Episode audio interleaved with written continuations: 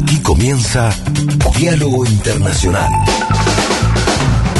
Atilio Borón y la cuestión latinoamericana en primera persona. Diálogo Internacional en AM530.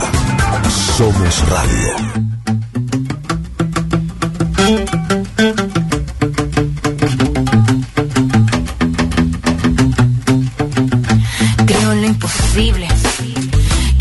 Que la locura más fuerte es buscar cómo ser libre. Creo en lo imposible. Buenas tardes, bienvenidos, bienvenidas a una nueva emisión de Diálogo Internacional, el programa de Atilio Borón. Eh, hoy estamos aquí, Marcelo Rodríguez, quien les habla, con Telma Luzani. ¿Qué tal, Telma? ¿Cómo estás? Hola, ¿cómo estás? Muy bien, por suerte, acá Diálogo Internacional, el programa donde traemos todas las noticias del mundo. Así es. ¿Qué tal, Atilio? ¿Cómo estás? Bien, bien, buenas tardes a todas y todos. Bien, bien, contento otra vez más, un nuevo sábado. ¿eh? ¿Qué, qué número es? 56. 50. Programa número 56 de esta segunda temporada de Diálogo Internacional. Bueno, la verdad que en, bu- en buena hora. Bien, bien. Bueno, le mandamos un saludo a Paula Klatsko y a Federico Montero, que hoy están con otras ocupaciones, así que esperemos que la estén pasando bien y que nos reencontraremos seguro el próximo sábado con ellos. Con ellos. Bueno, como decía, una nueva emisión de Diálogo Internacional y vamos a comenzar saludando a Gabriel Abugliaro que en, el- en la operación y agradecer la producción de Juan Pablo Fierro, de Mario Giorgi, Noelia Giorgi, Rodolfo Amaui y Lalo Recanatín y a Lucía Cardarópoli en las redes. Y saludamos también para iniciar el programa nuestras repetidoras, FM Mestiza, Radio 88.5, Universidad Nacional Arturo Jaureche, la FM Radio UNER, Paraná 100.3 de la Universidad Nacional de Entre Ríos, Radio Achala de Mina Clavero, Córdoba y Oyeven de Venezuela. Como siempre, como todos los sábados, si nos quieren enviar algún mensaje, el contacto por WhatsApp es al 11 3200 0530. Bueno, vamos, eh, varias cosas tenemos hoy, Atilio, ¿no? Sí, sí, tenemos varias cosas. Tenemos, bueno, este informe sobre el viaje de Kissinger a China, ¿no es cierto? Tan, tan importante. Así es. Tenemos una entrevista muy larga con Rafael, eh, Con Rafael Bautista. Segales, claro, un, un gran pensador de nuestra América. Tenemos también una presentación en torno a la cumbre de la CELAC y la Unión Europea.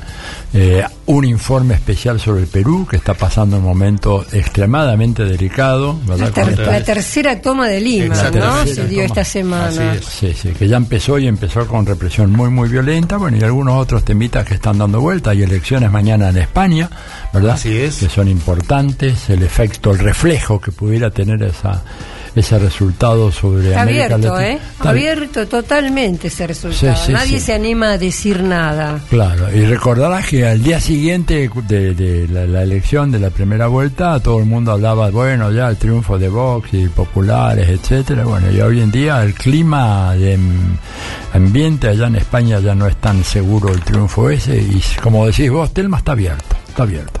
Un final abierto, esperemos que sea bueno para los españoles. Esto quiere decir, en mi opinión, que el Partido Popular y sobre todo Vox, la ultraderecha franquista, homófoba, antifeminista, de todo, Antiinmigrante. antiinmigrante, eh, que no que tenga no tenga digamos delegados suficientes como para formar gobierno, porque hay que recordar que es un sistema parlamentario, es decir, que no se vota. El ciudadano español y ciudadana española no votan directamente a presidente, sino que eligen delegados y a su vez ellos van a después elegir el jefe de gobierno. O sea que ahí también va a haber una cantidad de tranzas, conversaciones, negociaciones, etcétera, etcétera. Claro, Sí. muchos comentan que quizás pueda ganar el Partido Popular, pero que no le alcance para formar gobierno, ¿no? Claro. Que se puede y, dar.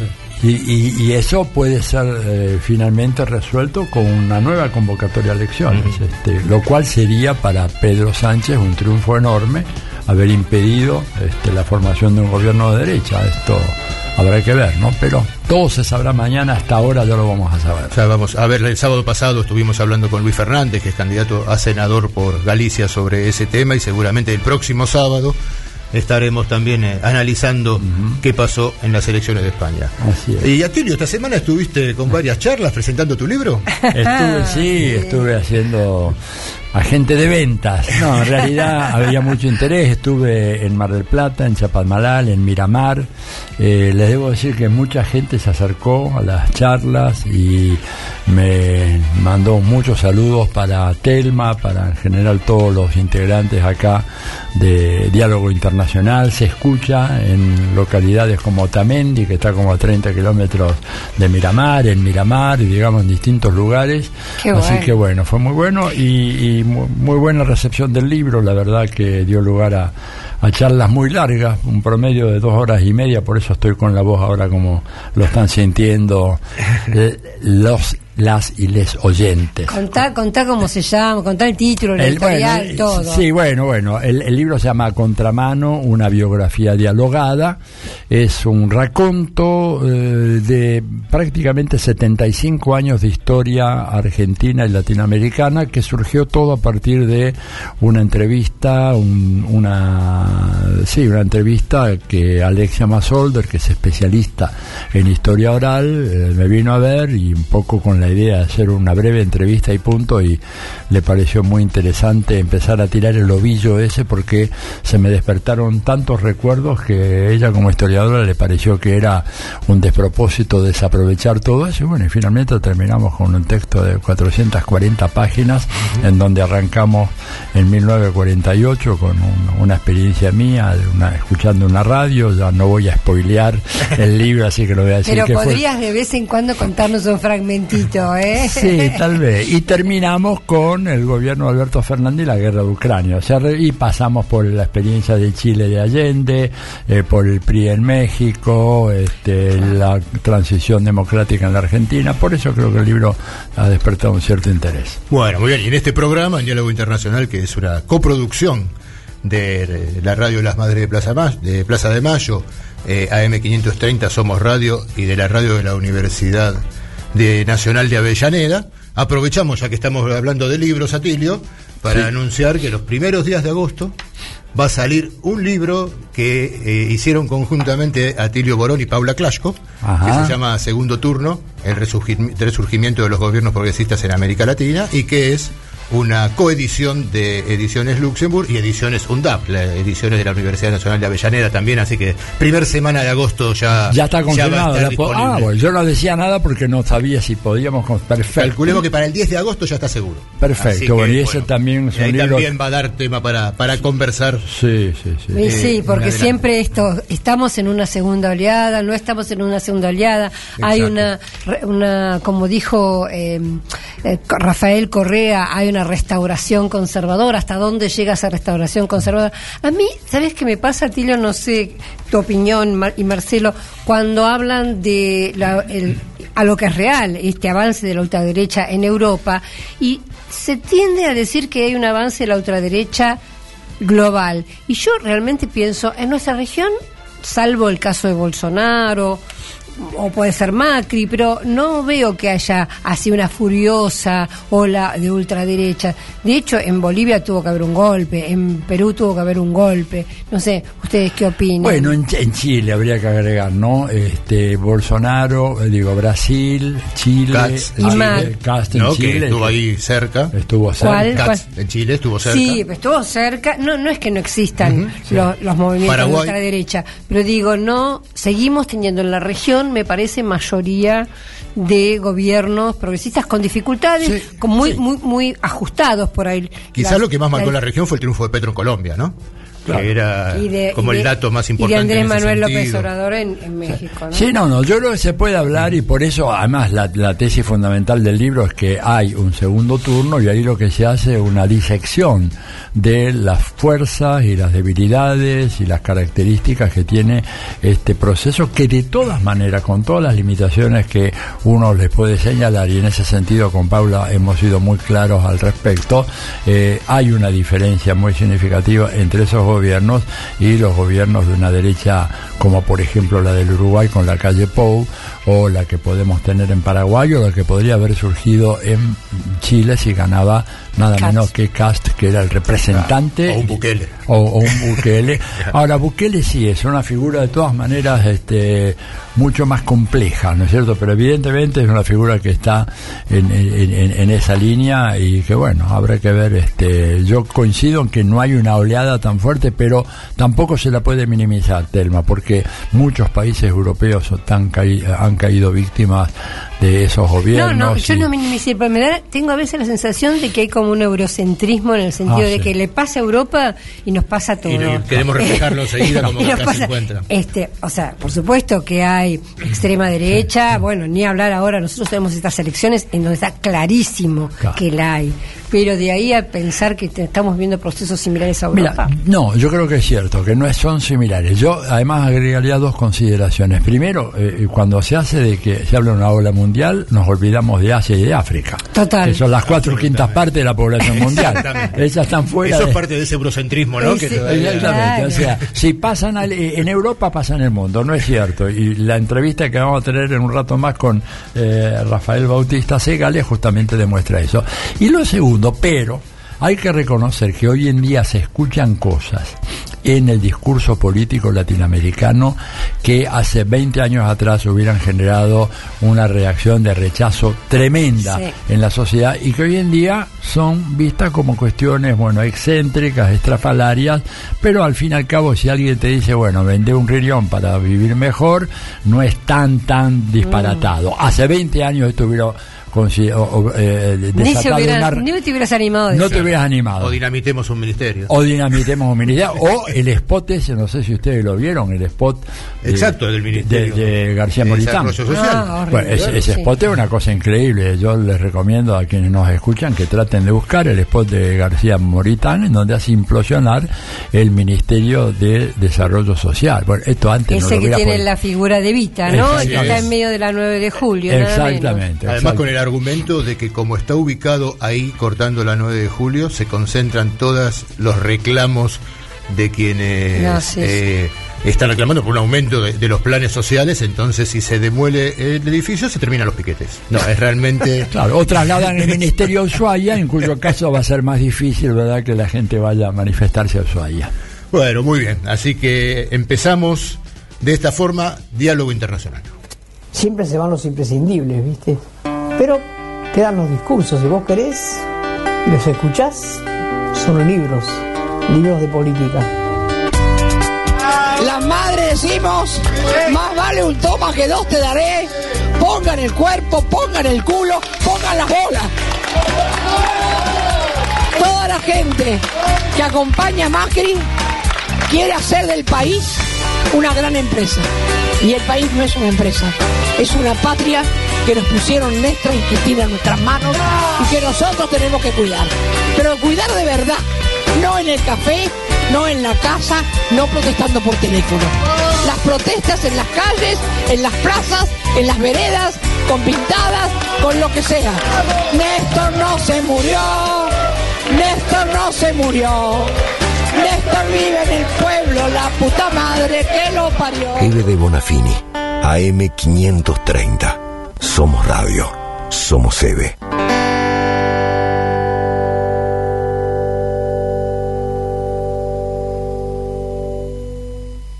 Diálogo Internacional. Hasta las 20 en AM530. Somos radio.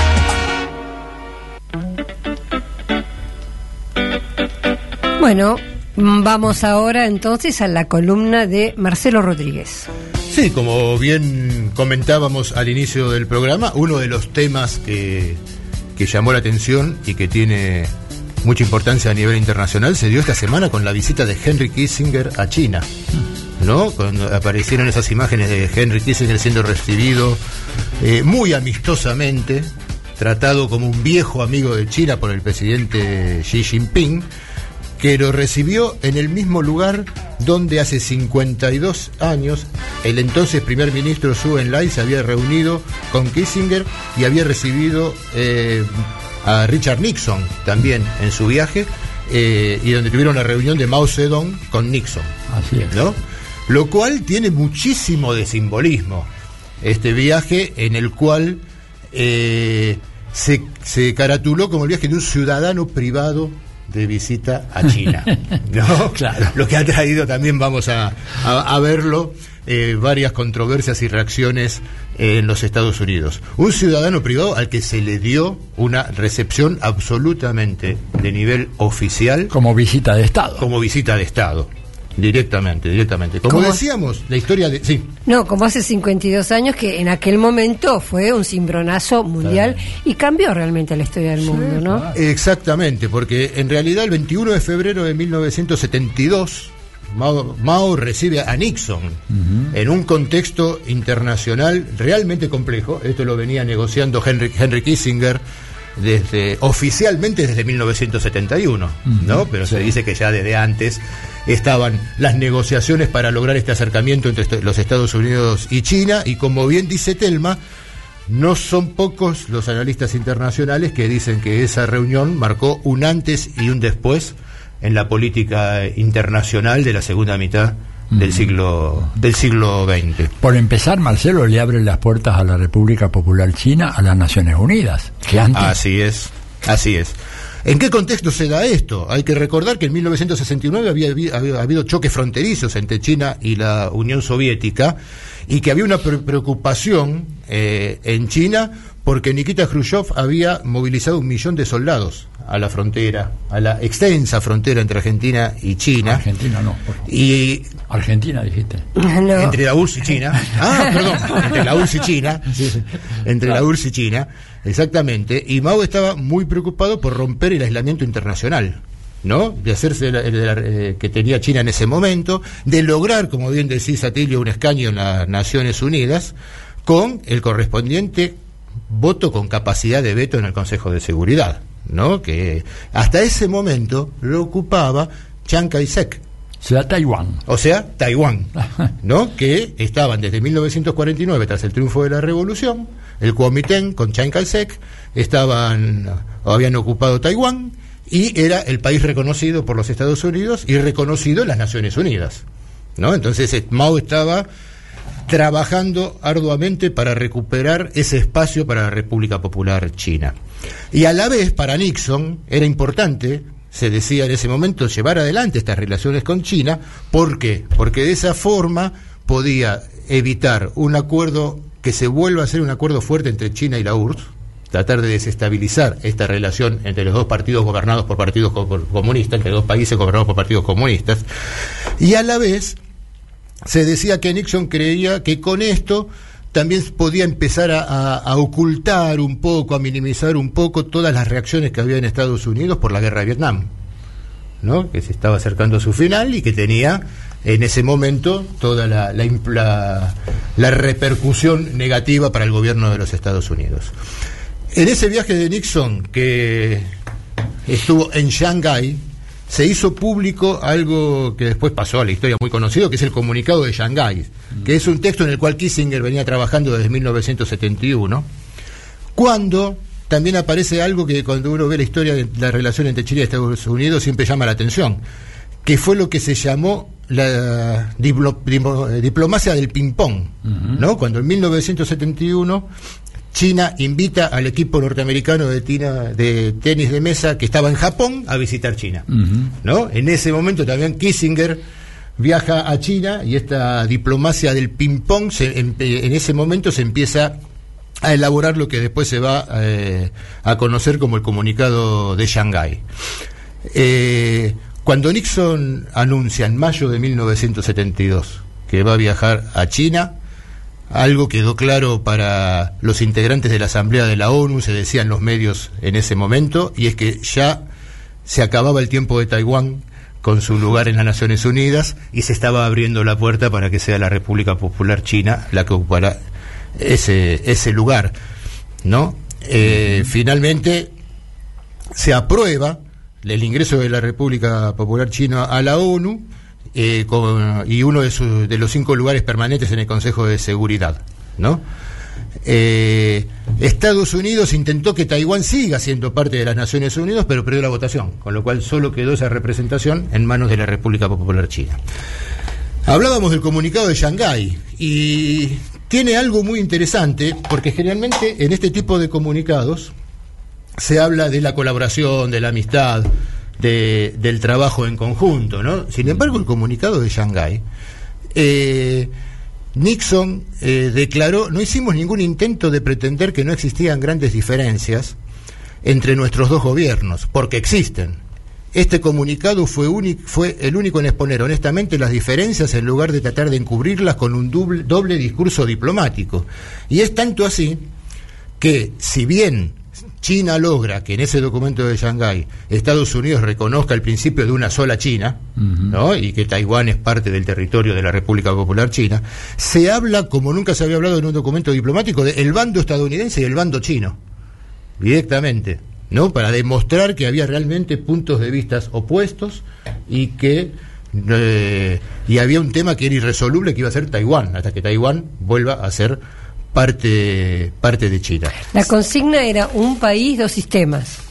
En el La de los chinos, Claro, la de los chinos. Es decir, un país integrado Un por país, China, dos sistemas, que pero también- pueden tener dos sistemas, como pasó también con Hong Kong, pueden tener un sistema Con capitalista Hong y- Kong y con Macao. y con Macao. Eh, la, la idea de un país dos sistemas, que realidad se establece más fuerte con Deng Xiaoping, pero empieza a nacer en esta lógica de Taiwán, ¿no? Y después se utiliza también para, para ese proceso de retorno de Hong Kong y de Macao. y de Macao a, a la soberanía de la República Popular Te- China como territorios autónomos en principio, Claro. ¿no? ¿Tenés la fecha exacta del comunicado de Shanghai? Perdón por la pregunta. El comunicado de Shanghái salió eh, en 1972.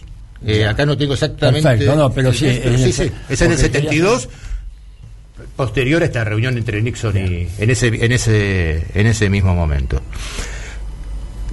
Nixon había declarado para ver cómo veía geopolíticamente y por qué Estados Unidos viaja a China, ¿no? Lo cual también es un gesto, Claro. ¿no? Que van a ver a Mao Zedong, ¿no? Sí, no, no, sí. según quien se mueve para ver al otro también es todo un gesto en la diplomacia. Nixon había declarado que el mundo será más seguro y mejor si tenemos en Estados Unidos, Europa, en la URSS, China y Japón, y China, Japón, fuertes y saludables, cada uno equilibrando al otro.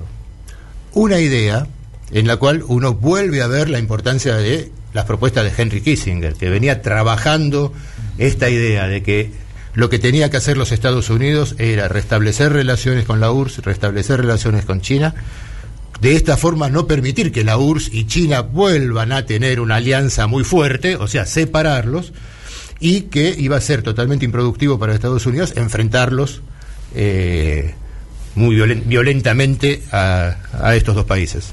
Sí, a ti.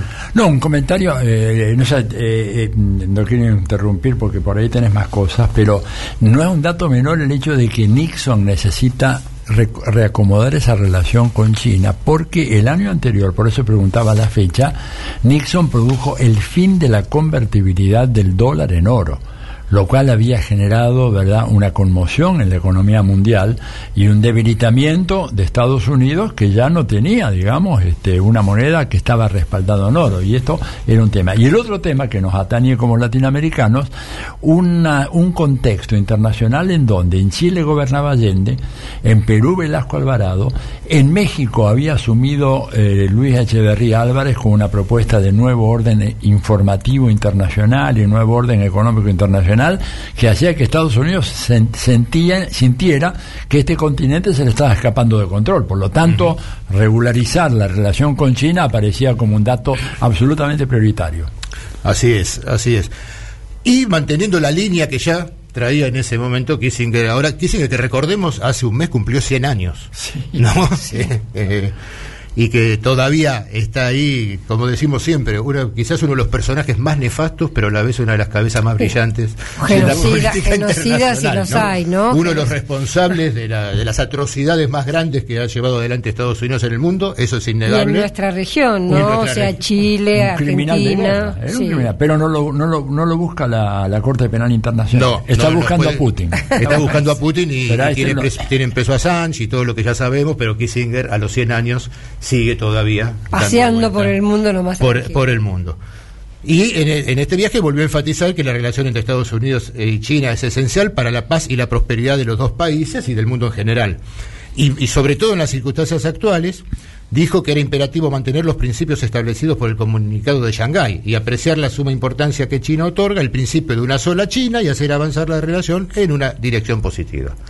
Como decíamos, una, una visita privada ¿Qué piensa ahora Kissinger entonces, eh, digamos, en relación a la, a la guerra en Ucrania o a las, a las políticas que está llevando a cabo Joe Biden?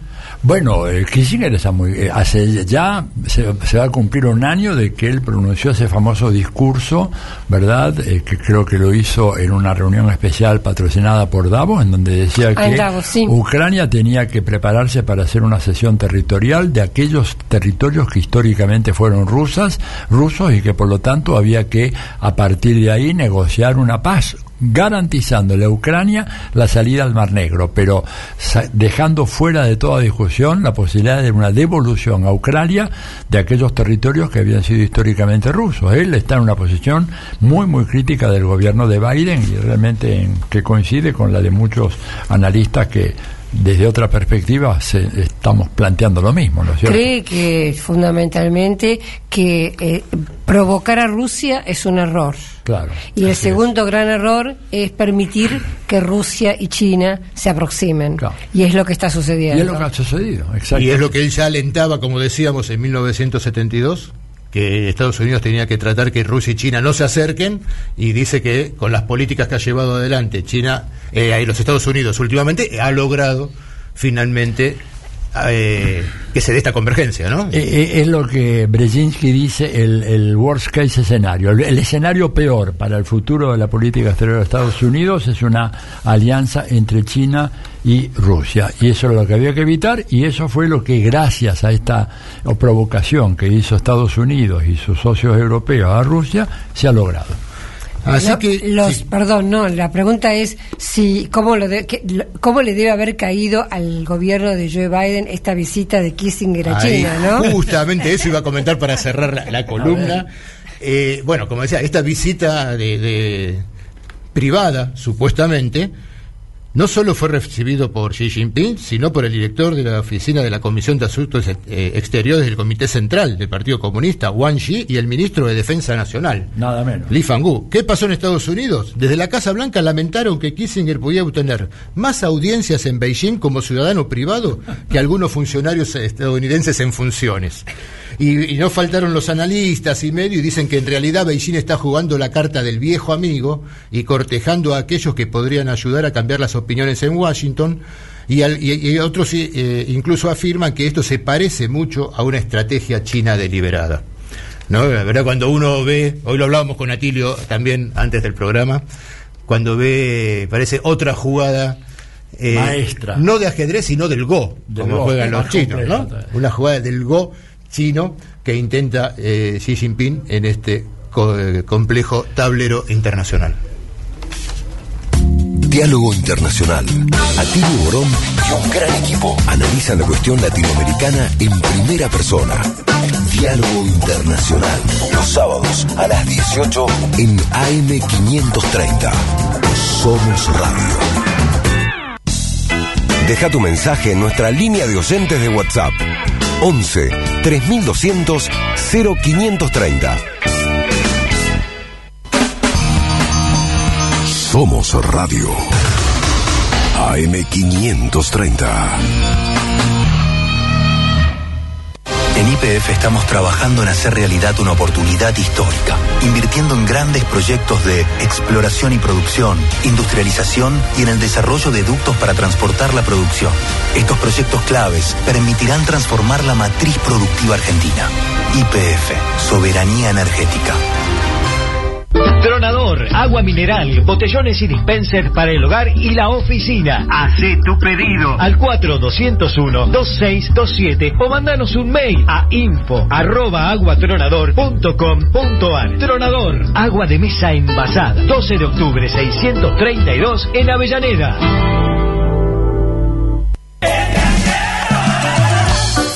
Mucho mejor que comprar bolsas herméticas es hacer herméticas todas las bolsas. Con Cangrejito, el único broche cierra bolsas que sella herméticamente bolsas, paquetes, sachets y tetrapacks. Conocelo y conseguilo en cangrejito.com. Café Bantú. Máquinas expendedoras de oficina y también el mejor café para tu casa. Teléfonos 4304-3927 y www.cafebantú.com.ar.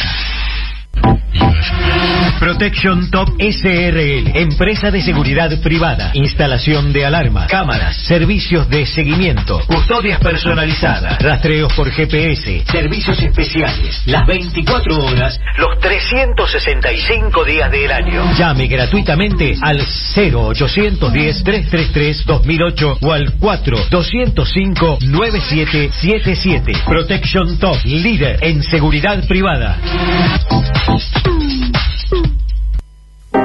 AM530. AM530. Que la radio es comunicación, es imaginación, es educación. No hay nada que eduque más que una radio, no hay nada más que te haga imaginar cosas que una radio. Cuando uno es chiquito y escucha por primera vez la radio, te imaginas cualquier cosa, es impresionante. Te armas un teatro.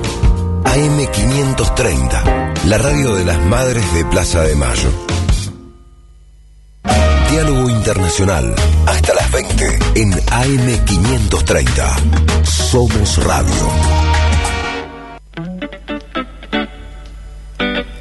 Bien, tenemos eh, la suerte de poder conversar a continuación. Vamos a conversar con un gran pensador de nuestra América, de Avia Yala, como él le gusta y como corresponde decir, que es el ensayista, poeta, músico, antropólogo, sociólogo boliviano Rafael Bautista Segales, que está pasando unos días en Buenos Aires, presentando un par de libros. Eh, Rafael, un gusto enorme recibirte en Radio de las Madres. Vamos a empezar. Estamos grabando con Rafael Bautista. Rafael, buenas tardes y muchas gracias por eh, apoyar con tu presencia nuestro programa en Radio Madres de Plaza de Mayo y la radio de la Universidad Nacional de Avellaneda. Y queríamos... Buen día. Bueno, buenos días. Quería comenzar hablando contigo, que nos explicaras. Tú has presentado un libro, me parece, yo estaba fuera de Buenos Aires, ¿no es cierto?, en donde haces toda una eh, un aporte innovador al tema de la geopolítica. ¿Por qué no nos cuentas un poquito eso para empezar? Al, a la definición que estamos arribando, Sí. la exposición de una geopolítica mm, de la liberación, es lo que nos ha llevado a tematizar eh, que el, la metamorfosis que el imperio está teniendo hoy en día y que cobra matices bastante complejos y que se escapan a la tematización básica que se tenía, sobre todo desde la economía política, Sí. es la siguiente. O sea, desde nuestro desde nuestra perspectiva, la geopolítica sería el ámbito de tematización de las condiciones de posibilidad de la irradiación del poder estratégico. Y es básicamente lo que hemos ido mostrando cómo el imperio piensa y, y cómo ese, ese modo de pensar lo eh, convierte en praxis geopolítica. Sí. En este sentido, siempre hemos dicho, un poder que no es estratégico no es poder en absoluto. Y el imperio básicamente nos ha condenado a pensar de modo local cuando el imperio siempre piensa de modo universal. Así es. Y esto nos ha conducido a no concebir ni tasar en su verdadera dimensión eh, cómo el imperio actúa. Hay muchas eh, posibilidades en las cuales se despliega la dominación y la izquierda, eh, infelizmente, solamente ha, ha tenido en cuenta dos dimensiones de la dominación, que es la economía y la política.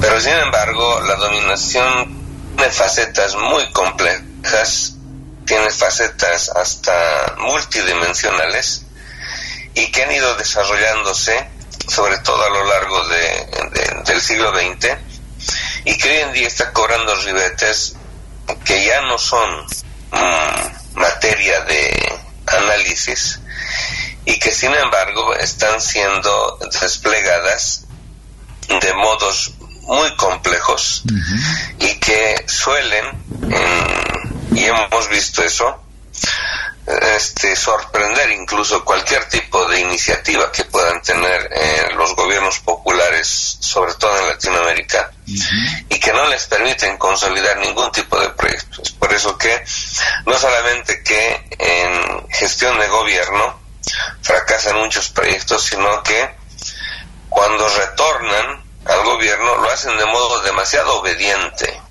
demasiado respetuoso de ciertas entre comillas, reglas democráticas que nunca han sido pensadas para profundizar la democracia, sino para mantener el orden vigente que ha impuesto el neoliberalismo. Así es. Entonces, a nosotros nos parece que eso es un déficit en el análisis que no permite ni siquiera que los gobiernos llamados populares puedan este insistir en una transformación de la sociedad, simplemente en hacer bien las cosas, y hacer bien las cosas significa el mejor performance del Estado liberal, que es básicamente lo que está en crisis ahorita. Mm. Y eso es lo que no permite que se profundicen procesos revolucionarios, sino que más bien eh, limpien, digamos, la casa del Estado para que retorne la derecha en las mejores condiciones. Entonces ese es uno de los matices que nosotros ponemos ahí en, en, evidencia para mostrar el por qué la izquierda necesita urgentemente de este tipo de perspectiva geopolítica para ver cómo las narrativas imperiales funcionan muy bien para reponer no solamente una democracia al servicio del neoliberalismo, sino también cómo se funciona, se funcionalizan las incluso las demandas sociales en favor del retorno de la derecha en nuestros países, a ti. Ahora, dime, cuando tú hablas de que la, izquierda ha sido ciega, y tienes razón, a toda esta problemática geopolítica, pero tú estás proponiendo un enfoque no convencional, por lo poco que yo he seguido de tu obra, que es muy extensa, eh, no es el enfoque tradicional de la geopolítica. Me parece que tú estás apuntando algo que va más al fondo. ¿Me equivoco? Bueno, en la definición que, que le he expuesto, eh, básicamente estoy viendo cómo, si se trata de tasar las condiciones de posibilidad de la irradiación del poder estratégico, nuestros países tienen que atreverse a pensar también de ese modo. Y ahí, digamos, hacemos la distinción entre lo que es un poder estratégico instrumental y un poder estratégico crítico. Y ese poder estratégico crítico es lo que desde Chile, desde la experiencia chilena que para mí ha sido el laboratorio de todas las insurgencias de la derecha posteriores hasta el día de hoy, hemos conocido como eh, lo que en Chile se quería construir, el poder popular. Tú te refieres al gobierno de Allende, perdón, perdón la interrupción, para entenderte. sí, ah, ah, al gobierno de Allende. Perfecto, dime, sigue, ahí, ahí básicamente se dieron todo aquello que conocemos como hoy en día como revolución de colores y guerra híbrida. Básicamente la izquierda no aprendió ni entendió que ahí se fabricaron en laboratorio todas las estrategias que la derecha después ha asumido para derrumbar eh, e implosionar procesos democráticos desde adentro. Y como no hemos aprendido eso, hoy en día hacen uso de ese tipo de estrategias para derrumbar nuestros procesos y que cuentan con la participación de, sobre todo, la clase media urbana, que es eh, la base de reclutamiento de la oligarquía hoy en día, porque está atravesada por los prejuicios señorialistas, mm. oligárquicos de nuestros países. Entonces, viendo de esta manera, eh, en, en, Latinoamérica se nos ha presentado la posibilidad en lo que se llamó la primavera democrática, cuando el presidente Chávez todavía estaba vivo. A mí me parece que este Latinoamérica no puede ahorita básicamente iniciar ningún proceso de liberación que sea solamente local, tiene que ser continental. Y a eso apuntaba la revolución bolivariana. Entonces, geopolíticamente, ahorita estamos hablando de este un orden multipolar que necesita eh, emerger procesos que este, digamos, que propongan de nuevo ejes civilizatorios que tengan un proyecto político o un horizonte de sentido político este novedoso que eh, resuma, condense la historia negada que es básicamente lo que los pueblos indígenas han ido insistiendo de la recuperación de sus horizontes de sentido, de esos, lo que en filosofía llamamos modelos ideales, que eh, les ha permitido mantenerse e introducir sus luchas en el campo político. En Latinoamérica, básicamente, la defensa de la forma comunidad. Entonces, nuestros pueblos indígenas es por eso que insisten, por ejemplo, y no es algo ornamental el, el hecho del cambio de nombre, ¿no? Por ejemplo, ellos llaman a América Latina a, Aviala. Eh, eh, ese cambio del nombre no es algo superficial, tiene que ver con el contenido mismo de nuestras luchas. Porque no nos olvidemos que cuando nacen las repúblicas lo hacen bajo el horizonte de sentido hispanoamericano, es decir, ah, se inclinan al lado del perdedor cuando básicamente el mundo anglosajón había derrotado al imperio español y es como una suerte de nostalgia de las propias oligarquías latinoamericanas la que les, les inclina a permanecer dentro de la esfera de influencia del perdedor, que en este caso era España y el mundo latino. Cuando el ganador ya del capitalismo en ciernes era la esfera anglosajona. Entonces solo ahí uno puede verse cuán desfasado de la historia estaba las oligarquías en Latinoamérica y cómo es, ese nombre de Latinoamérica responde a un proyecto anacrónico y en ese momento y peor hoy en día. Entonces, ese tipo de cuestiones uno tiene que ponerse a pensar para ver en qué medida hasta las eh, los, el bloque popular indígena era más consciente y más al día de una lucha que hasta el día de hoy, incluso a la izquierda le ha permitido renovar su propio lenguaje desde los zapatistas del 94 y que le ha permitido otra vez el, tener vigencia política. Permíteme una cosita, permíteme una cosita. La indígena es básica para entender que ya no estamos en el siglo XX, estamos en otro tipo de mundo y que nos permiten este tipo de nueva nomenclatura indígena enfrentar el, el, el, el, mundo que ahorita estamos viviendo, en, en este caso, lo que yo llamo el desorden tripolar Claro. Sin fisonomía definida todavía. Permíteme un minutito, una pausa, porque la gente que se ha enganchado a escuchar la radio de repente no sabe, estamos hablando nada menos que con Rafael Bautista, es un gran pensador de nuestra América, de Ave Ayala, para hablar correctamente, un hombre que ha escrito poesía, ensayo, textos de todo tipo, y bueno, estamos justamente en esta entrevista, eh, Rafael, y muchas gracias nuevamente. Ahora, lo que tú dices implica, ¿verdad?, que la izquierda tiene que elaborar una nueva agenda para la liberación, que la que hemos tenido hasta ahora ha, padecido de ese vicio del colonialismo o de esta falta de visión más compleja, más civilizatoria, como tú dices, ¿verdad? Este, ¿Es correcto eso?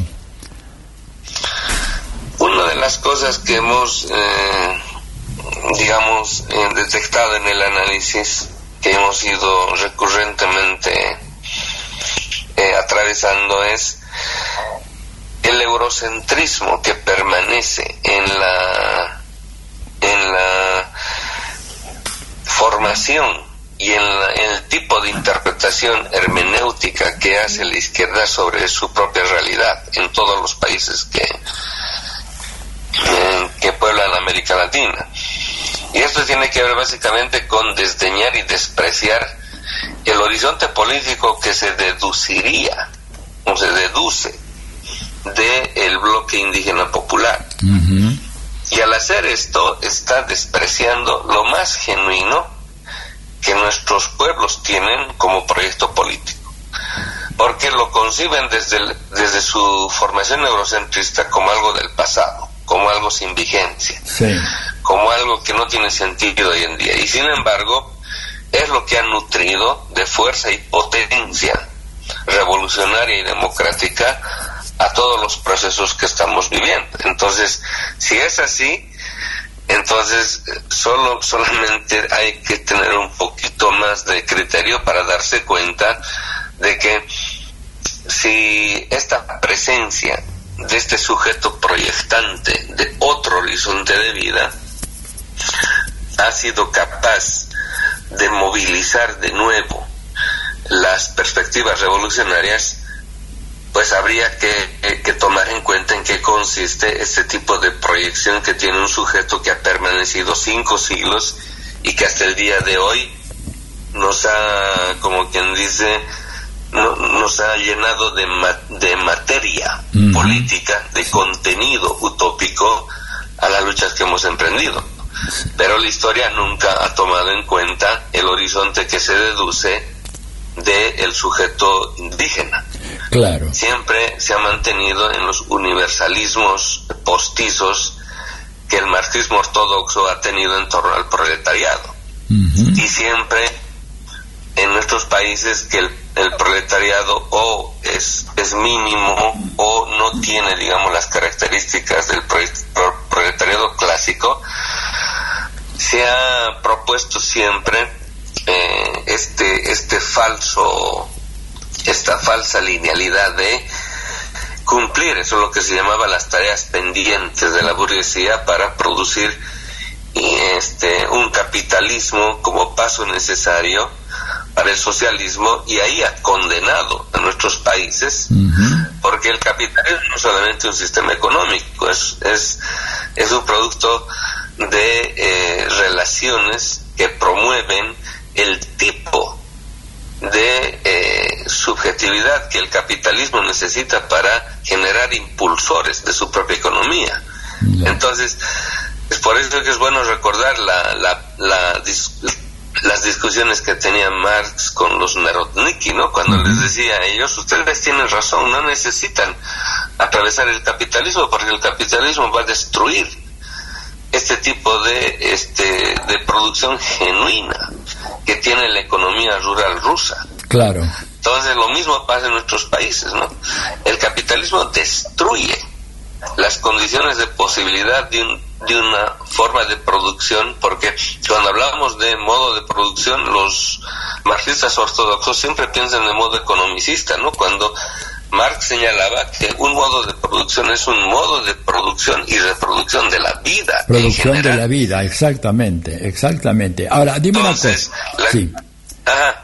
No, Rafael, que muy interesante, pero dime una cosa, estamos hablando con Rafael Bautista, tú estás al tanto de lo que está pasando en la Argentina, yo he visto algunas cosas que tú has comentado, escrito, lo de Jujuy hoy, ¿cómo encajaría, verdad, esa gran rebelión que estamos viendo en Jujuy hoy, cómo encajaría en este esquema tuyo de interpretación de la crisis civilizatoria del capitalismo y la crisis de las izquierdas?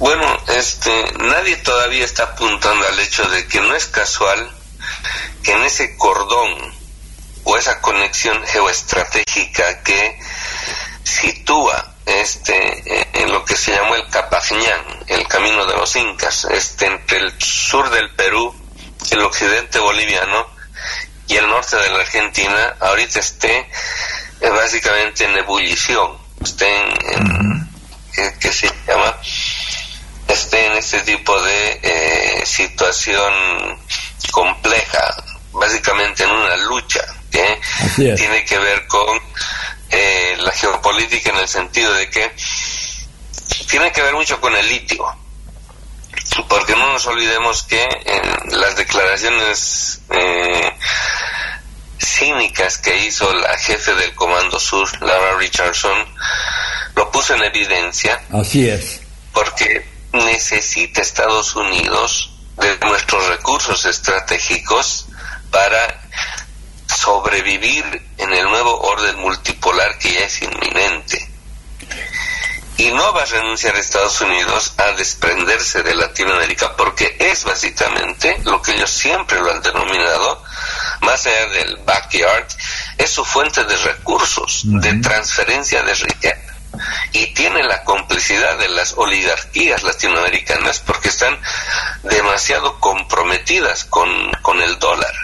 Entonces, la lucha, eh, nada raro que aquí este, los gringos estén pensando en trasladar los episodios de Siria y Libia al arco sudamericano, porque necesitan ellos contener la expansión de las cuatro rutas de la seda que China está implementando a nivel global para que toda la economía se dirija al Pacífico, al Asia. Y este Estados Unidos ahí va a salir básicamente perdiendo en todo. Y como ellos mismos lo han admitido, sus propios agentes más reaccionarios, si el mundo cae, van a hacer ellos todo lo posible para que el mundo entero caiga con ellos. esas, esas son las dimensiones trágicas y dramáticas de la etapa postimperial, porque hay que decirlo una y otra vez, un imperio no lucha por algo, lucha por el, por el todo, y si no tiene el todo, va a hacer lo posible para que nadie tenga nada. Eso es lo dramático de la decadencia imperial. Y en Latinoamérica, con el asunto del litio, por eso también el golpe, yo afirmo, el golpe que hicieron en Perú, también lo hicieron a Bolivia, porque de ese modo tienen el apalancamiento, porque Perú también tiene litio, para jugar financieramente los precios a nivel global de este nuevo recurso estratégico. Entonces ahí tienen cooptados a la burguesía argentina, chilena el único gobierno que podría plantearse una nacionalización de los recursos de litio sería Bolivia. Pero ahí también le cercan el golpe al, al, gobierno peruano. Entonces ahí tenemos un cerco decisivo que podría presentárseles al imperio como el apalancamiento necesario para controlar no solamente la explotación, la producción de litio, sino el precio que alcance. No nos olvidemos, a nosotros nos, nos hicieron la guerra con el estaño en la Segunda Guerra Mundial y prácticamente destruyeron las posibilidades bolivianas de tener algún tipo de autonomía relativa en torno al precio del estaño. Lo mismo están pretendiendo hacer con el litio. Entonces ahí también el litio tiene mucho que ver con lo que está pasando en Jujuy, lo que está pasando en, en Perú y lo que el, el cerco ese que están que están queriendo armar eh, en torno a Bolivia. ¿Y tú crees que la tierra también, aparte del litio, porque yo eh, creo haber eh, leído alguna vez un comentario tuyo o un ensayo breve o una nota periodística que hablabas de cómo los grandes ricachones del planeta están tratando de acaparar masivamente grandes extensiones de tierra?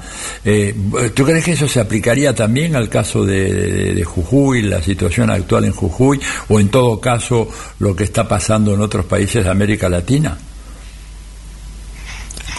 Sí, es una expansión, como decía, de, eh, de modo multidimensional y tiene que ver con el hecho de que eh, la Sudamérica tiene tres de los más grandes acuíferos del planeta. El Guaraní, el Amazonas y la cuenca del Orinoco. La familia Bush, por ejemplo, ahorita tiene ingentes cantidades de tierra en torno al acuífero Guaraní. La Patagonia ahorita ya, ya no es propiedad eh, argentina, ahí hay familias, eh, apellidos privados que básicamente están acaparando la tierra en un proyecto que tiene que ver también con agendas globales de hacer desaparecer a los campesinos y que las transnacionales con la agroindustria se apropien de la tierra, condenando a los pobres a eh, vivir en ciudades en gueto para hacer simplemente material de trabajadores a las eh, en torno a las nuevas ciudades que los ricos están pensando y que le han llamado, digamos, en la Agenda 2030, este proyecto que se llama ONU Habitat la conformación de ciudades inteligentes, ciudades verdes, ciudades para ricos, pues que puedan costearse una forma de vida paradisiaca y condenando a los pobres que, que, queden a ser simplemente trabajadores asalariados de la mantención y administración de ese tipo de ciudades donde solo se admiten ricos, ¿no? Entonces eso tiene que ver con el hecho de que quieren deshacerse de campesinos, o sea, prácticamente la tierra estaría estaría visibilizando un proceso de feudalización global y eh, el acaparamiento de grandes cantidades de tierra de las familias ricas del mundo, por ejemplo los la familia Gates, ¿no? o los Bush, etcétera, están están acaparando tierras porque saben que de aquí en adelante eh, lo único real de riqueza va a ser algo tangible y material que se pueda tener como propiedad. Mientras se les despoja a los pobres de todo lo que tienen, incluso la clase media ya está dirigiéndose a su desaparición en, en todo el mundo porque la administración básicamente lo va a realizar una entidad este anónima impersonal que eh, se llama ahorita inteligencia artificial que va a resultar más eficiente y eficaz que cualquier este, participación humana. Entonces, ese mundo distópico que hoy en día este, la izquierda no toma en cuenta y que llama a eso teorías de conspiración, es básicamente a lo que está tendiendo un nuevo orden mundial que los ricos del mundo pretenden en el acaparamiento de toda la riqueza que queda. Y las riquezas siempre empiezan en la tierra, ¿no? Entonces, eso no es loco de pensar, sino más bien es, es, la fisonomía que está adquiriendo esta nueva transferencia de acumulación de capital global. Rafael, una preguntita ya para ir terminando, tenemos más casi 25 minutos, estamos abusando de tu tiempo, el tema es fascinante, pero dígame, no puedo dejar de preguntarte esto. ¿Crees que la guerra que está actualmente en curso en Ucrania puede de alguna manera incidir en la acelerar el proceso de gestación y consolidación de ese orden multi, multipolar, eh, policéntrico, y, y, eso cómo repercutiría sobre las perspectivas emancipatorias de los países de nuestra América? Ahí, por ejemplo, la izquierda también ha caído, sobre todo la izquierda europea, en la narrativa imperial de demonización artista de este tipo de rusofobia que se había armado en Estados Unidos, lo han vuelto a activar. Y curiosamente, ese cuento se lo ha tragado muy bien, no solamente eh, la sociedad europea, sino hasta la propia izquierda. Mm. Ahorita, si no fuera por Rusia, ahorita Estados Unidos estaría en, en cuanto imperio, no en cuanto nación, sino en cuanto imperio los gringos estarían prácticamente reeditando las condiciones de posibilidad de la implementación de un mundo unipolar. Si no fuera por la presencia de disuasión nuclear que tiene Rusia, pues ahorita los gringos no tendrían ningún tipo de este obstáculo para desarrollar un nuevo proyecto post-imperial en torno a eso, lo que llaman el caos constructivo, que no es sino la guerra infinita, porque ahorita básicamente la guerra es lo que más negocios o lo que rinde más a los negocios que tienen en mente. Entonces, Ucrania es ahorita solamente la escenografía de una lucha civilizatoria entre Occidente y el resto del mundo. Porque básicamente la cuestión es, no puede permitir la esfera anglosajona, que es ahorita básicamente la, la Europa ontológica, cuyo desprendimiento ha sido Estados Unidos, pero sigue dentro de esos marcos, este, incluso antropológicos y ontológicos, porque también hay que decir el diseño geopolítico centro-periferia es ontológico en la medida que este establece las fronteras del ser y del no ser y es también antropológico porque de ese modo también establece a quién consideramos ser humano y a quién no. Y eso lo ha dicho muy bien Florence Gaup, esta emerita de la Universidad de Potsdam, que también tiene, eh, eh, que se llama, este, es una catedrática eh, bastante conocida en el mundo de la, las relaciones internacionales de la Unión Europea. Ella lo ha dicho bien clarito, exponiendo en el fondo lo que es el racismo. Cuando dijo, los rusos parecen europeos pero no lo son, porque no comparten nuestros valores. O sea, es para que también nos demos cuenta, el racismo es una clasificación antropológica que le permite al imperio decidir a quién consideran ser humano y a quién no, así aunque tenga piel blanca. Porque por ejemplo para Trump no todos los blancos son blancos, así definitivamente. Entonces, esta escenografía bélica que también se puede extender hasta Taiwán por el asunto de los microchips, tiene que ver con el, el, el modo como el imperio responde ante la inminencia de un mundo multipolar y cómo tasa las condiciones de posibilidad de su propia sobrevivencia, porque si es que no puede dominar al mundo, ahora el imperio quiere ser el regente y el policía del mundo entero que establezca las fronteras de esta doctrina eh, Ransel que se llamaba Core and the Gap. Y es básicamente la doctrina del orden y el infierno. O sea nos van a nos quieren condenar al infierno y ellos quieren administrar el mundo del orden, donde sea posible seguir haciendo negocios. Entonces, eso es lo que está mostrando la escenografía bélica en Ucrania.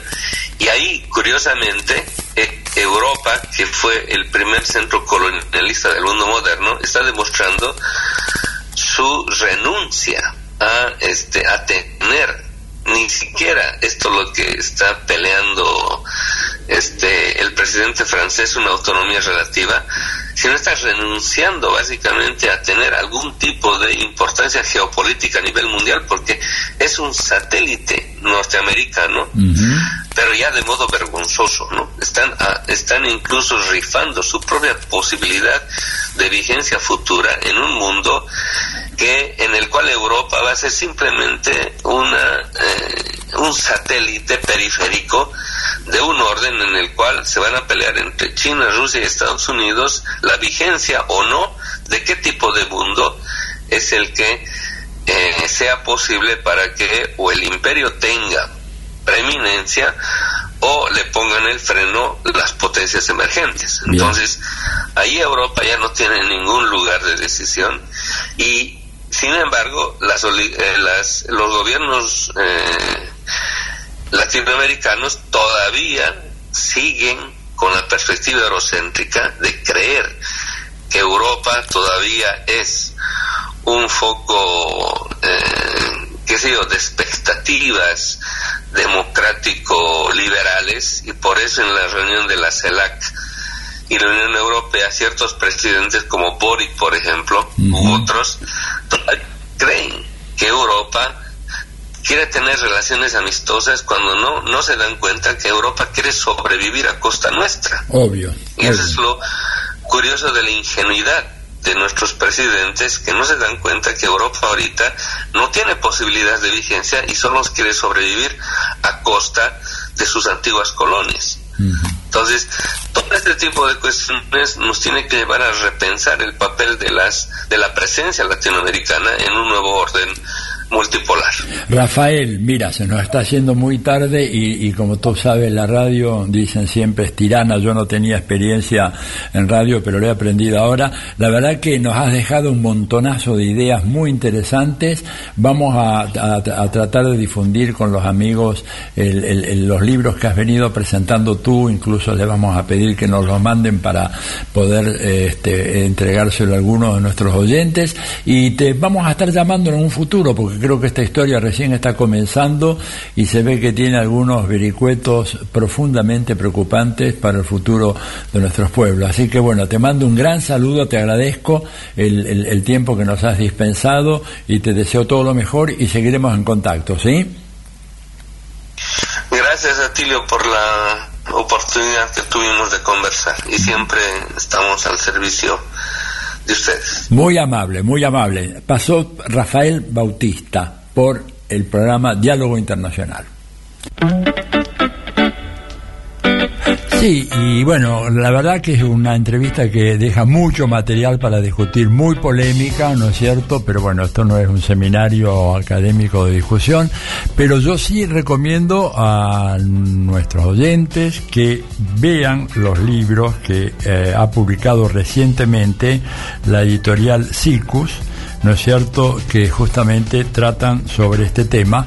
Eh, uno se llama el mito del desarrollo y por qué fracasaron los gobiernos socialistas en el siglo XXI y el otro sobre una geopolítica de la descolonialidad. Temas muy interesantes, ambos para poder leer y ampliar en el pensamiento, muy complejo, ¿no es cierto? Y muy rico, me parece a mí, además de polémico, de Rafael Bautista Segales. Diálogo Internacional. Atilio Borón y un gran equipo analizan la cuestión latinoamericana en primera persona. Diálogo Internacional. Los sábados a las 18 en AM530. Somos Radio. Somos Radio. AM530. Tronador, agua mineral, botellones y dispensers para el hogar y la oficina. Hacé tu pedido al 4201-2627 o mandanos un mail a info arroba aguatronador.com.ar. Tronador, agua de mesa envasada. 12 de octubre 632 en Avellaneda. En tiempo argentino resistimos para ampliar y defender derechos. Resistimos al poder concentrado Resistimos gracias a nuestra comunidad. Construí un diario que te representa. Asociate. Forma parte de esta historia. A veces no alcanza contener todo lo necesario para cuidarte, sino entender cómo contener en cualquier momento. Contener la pared llena de diplomas a veces no alcanza para contener a pacientes llenos de preguntas. En OSDE, no nos conformamos solo con tener todo a tu servicio en toda la Argentina, porque lo más importante para nosotros es saber contener. OSDE 50 años, junto a vos, a lo largo de tu vida. Superintendencia de Servicios de Salud 0800 222 722583 www.sssalud.gov.ar Registro Nacional de Obras Sociales 40800 Registro Nacional de Entidades de Medicina Prepaga número 1408 Tarifas SOS de Comuníquese al 0810 555 Nuestra web o a contacto arroba Café Bantú Máquinas expendedoras de oficina y también el mejor café para tu casa. Teléfonos 4304-3927 y www.cafebantú.com.ar Protection Top SRL, empresa de seguridad privada, instalación de alarma, cámaras, servicios de seguimiento, custodias personalizadas, rastreos por GPS, servicios especiales, las 24 horas, los 365 días del año. Llame gratuitamente al 0810-333-2008 o al 4-205-9777. Protection Top, líder en seguridad privada.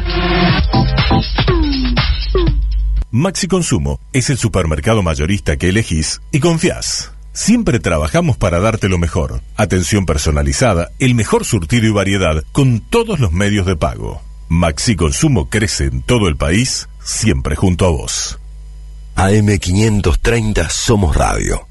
Buscamos la verdad siempre. Diálogo Internacional. Hasta las 20 en AM530. Somos Radio. Donde estés y cuando quieras, escucha Radio UNDAV. Baja la aplicación en tu celular. Búscanos en tu tienda de aplicaciones como Radio UNDAV y escucha nuestros contenidos. Baja la aplicación en tu celular. la aplicación en tu celular. Donde estés y cuando quieras, Radio UNDAV. Hacemos otra comunicación. Otra comunicación.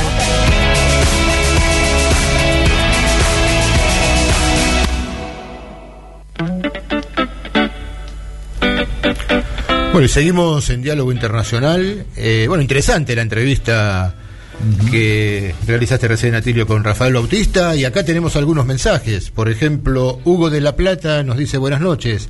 ¿Podrán repetir los libros y el autor que dijeron recién? Bueno, sí, los dos libros que se presentaron, eh, se están presentando, uno de ellos en este momento se llama El tablero del siglo XXI, geopolítica descolonial de un nuevo orden post-occidental. Ese es el título de uno de los libros. Y el otro se llama Del mito del desarrollo al horizonte del vivir bien, ¿por qué fracasa el socialismo en el lago siglo XX? Muy bien, Cristina Drogué también nos pregunta si podíamos repetir el nombre de la editorial que recomendó a Tilio. Sí, es eh, Sicus, la, editorial. Eh, Patricio también nos escribe, no es impresionante la entrevista eh, con Rafael Bautista. Después no sé, buenas tardes, excelente la entrevista con Rafael Bautista. ¿Se puede encontrar en algún sitio? Felicitaciones, nos dice Susana. Sí, bueno, mañana más tardar el programa, como todos, como los programas de todos los sábados, va a estar subido en Radio CUT y en la página de la radio de la Universidad Nacional de Avellaneda. Sí, y en mi página también, en atilioborón.com.ar, ahí va a estar el programa también. Ahí está, muy bien. Eh, Fernando de Quilmes nos dice, hola Tilio, Telma, Paula, Marcelo, Federico y equipo de la UNDAP. Valiosísima entrevista. Un llamado a valorar la mirada de nuestros pueblos originarios. Gracias compas, gracias a vos, Fernando. Eh, también respecto a la entrevista, nos dice Horacio de Santa Fe. El agronegocio, que es lo que, es lo que conozco, es el reflejo de este acaparamiento de tierras. Hoy los campos de soja de medio país están prácticamente desiertos, mientras tenemos una concentración poblacional apenas menor que Japón. Eso no parece casual. En Ucrania también los grandes agronegociantes hicieron de grandes territorios. Incluso algunos argentinos estuvieron comprando junto a Monsanto y BlackRock. Son datos públicos. Muchas gracias, Horacio, por tu comentario. Eh, gracias por existir, nos dice Marisa de Boedo también. Bueno, y ya tenemos una nueva entrevista y después vamos a seguir con los mensajes. Así es, tenemos una nueva entrevista con Martín Guerro. Guerra, que es un sociólogo, analista político, escritor y académico peruano, porque como ustedes saben, en estos días se está produciendo la tercera toma de Lima. Martín, buenas tardes. Atilio Borón desde Radio Madre y Radio UNDAV te saludan. ¿Cómo estás? Muy buenas tardes, Atilio. Qué gusto escucharlos. Un saludo a todos ustedes y a la gente que nos está escuchando desde Perú. Cuéntanos, ¿cómo está la situación esta de la tercera toma? Dinos cuál es el panorama actual, por favor. Bueno, eh, con mucho esfuerzo los pueblos del interior del país eh, y de Lima también, que ha sido parte de un gran esfuerzo para activar a Lima, se han puesto a organizarse eh, a partir de la primera y la segunda toma el gobierno pensaba o intuía que esto iba a ser débil, pero no ha sido así.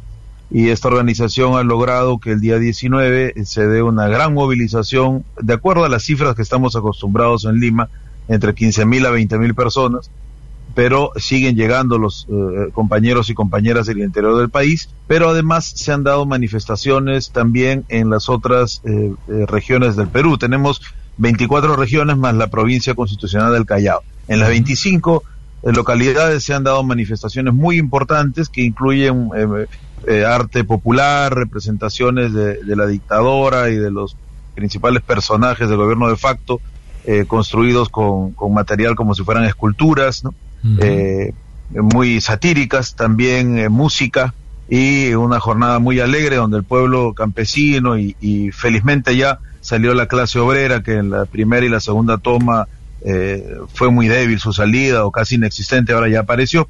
Ha sido producto de un trabajo, de un esfuerzo, una convocatoria, de un esclarecimiento. Y eh, más allá del macartismo que los medios de comunicación de la concentración han lanzado contra el pueblo, tildándonos de terroristas y todo, lo que se ha manifestado es un pueblo contento, alegre, contento de luchar, no, no contento por la situación, más bien muy molesto por la situación actual y eh, con muchas ganas de continuar. Esto recién está comenzando y los días patrios de las fiestas patrias en el Perú se celebran pues el 27, 28 y 29 de julio. El 28 es el día central. Así que hacia allá va nuestro pueblo eh, para continuar con las movilizaciones en plenas fiestas patrias. Ahora, Martín, vos decías algo que eh, me llamó la atención y es que eh, fue difícil o ha resultado difícil movilizar a Lima. Lima es una ciudad enorme, no sé, la población actual creo que ronda 11 millones. a los 11 millones de habitantes, digamos. Entonces, ¿qué es lo que está pasando? Y, y mucha gente en Lima la está pasando muy, muy mal. Yo estuve hace poco tiempo allá y pude comprobar eso. ¿Qué es lo que pasa? ¿No hay una respuesta activa de esa gente que se une a, la toma, que, que, llevan a cabo los movimientos campesinos y los pueblos originarios del interior del Perú?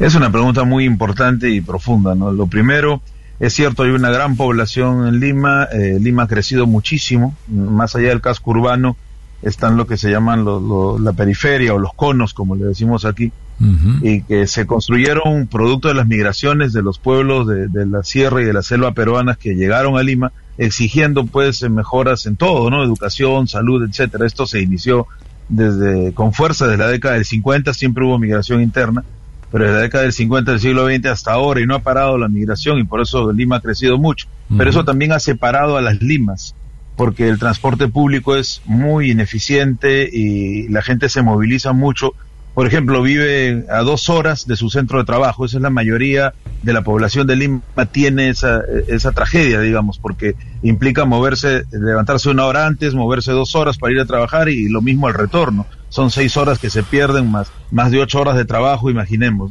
Entonces eso divorcia un poco a la gente de las luchas cotidianas que se presentan y, y más bien los pueblos campesinos son los que responden. Pero no es lo único.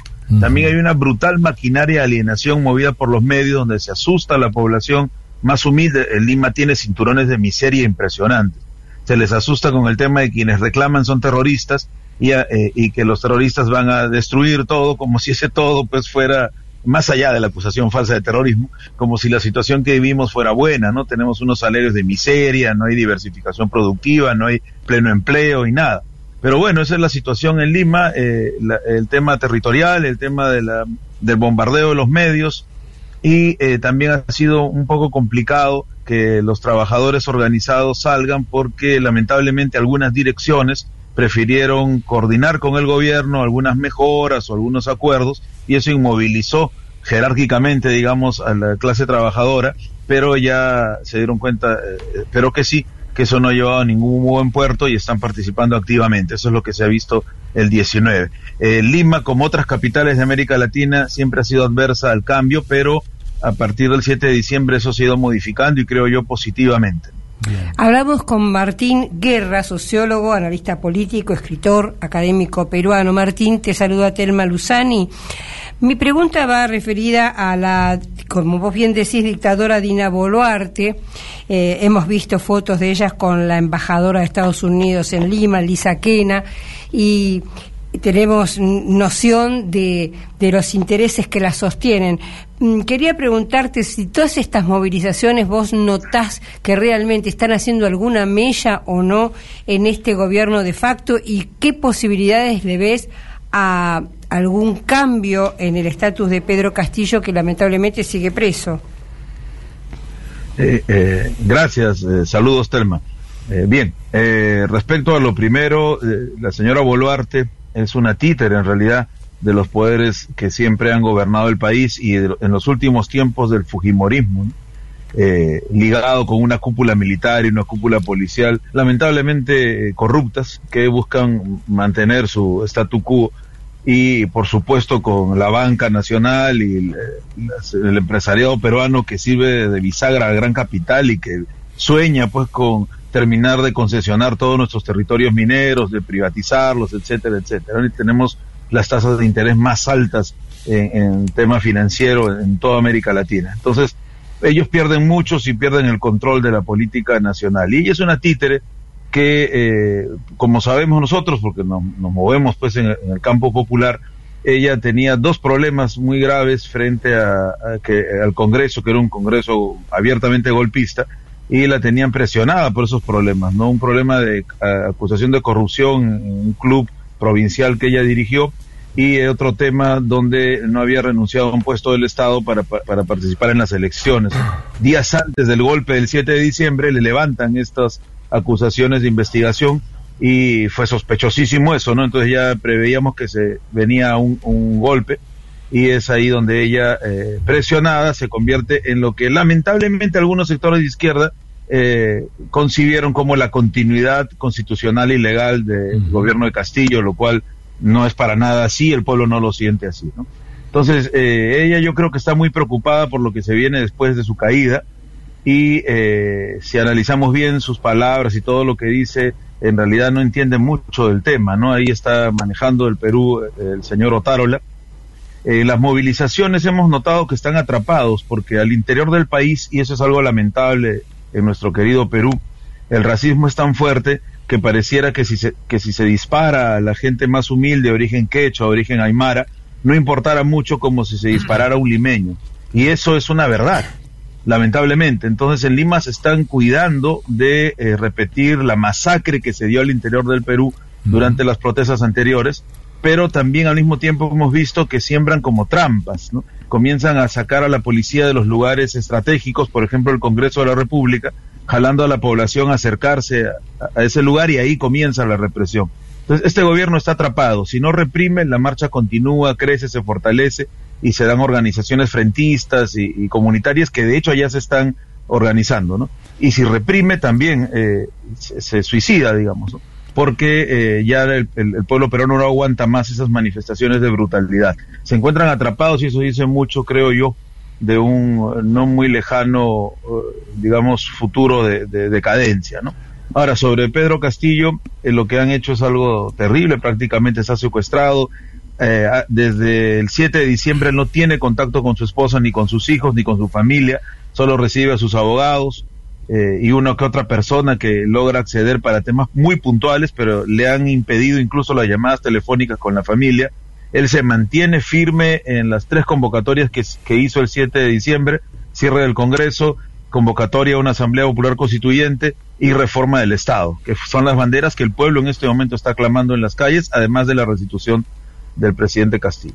Dime una cosa, Martín Atilio, te habla de vuelta. ¿Y hay algún antecedente de eh, un encarcelamiento de un presidente en el Perú que fuera privado, por ejemplo, de contactarse siquiera telefónicamente con su familia? Yo no recuerdo, no sé, tal vez tú tengas algún dato sobre eso. No, eh, los casi todos los expresidentes del Perú, casi todos de los últimos años, han pasado por arresto y prisión, sí, claro. ¿no? O se está pidiendo su extradición, como el caso de Toledo, uh -huh. que está en los Estados Unidos, ¿no? Pero eh, todos los, los demás, eh, Kuczynski está en arresto domiciliario en este momento, la prensa nunca habla de eso, no, y claro. el señor está pues en un, en un asilo dorado, digamos. Así es. Eh, todos, Fujimori recibe todo el tiempo a su familia. Los abogados de Pedro Castillo me comentaban que cuando entraban a ver a Pedro Castillo, eh, estaban los familiares de Fujimori todos los días no un día a la semana, no un día al mes, sino todos los días. Entonces esto no, no ocurre con ningún presidente, es, eh, quieren golpearlo moralmente y golpearnos a nosotros también con esas actitudes terribles. O sea, con el cholo se aplica una rigurosidad extrema que no se aplica con ninguno de los demás, claramente. El racismo al cual tú te referías anteriormente se manifiesta ya en el terreno judicial carcelario.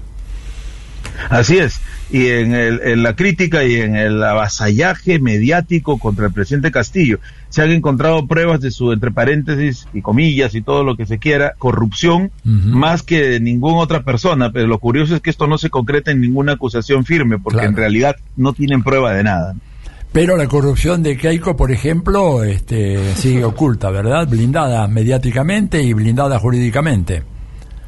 Así es, y ella puede, eh, le han levantado el permiso para que pueda viajar y uh -huh. comenzó a hacer campaña porque ellos creían que fácilmente se iba a convocar nuevas elecciones para que ellos salieran elegidos, pero al ver que había un movimiento popular muy fuerte, no hicieron eso y entonces eh, ella se quedó con los crespos hechos, como decimos aquí claro. en el país. Pero bueno, sí, es entrevistada, viaja, hace y, y todo lo que quiere, ¿no?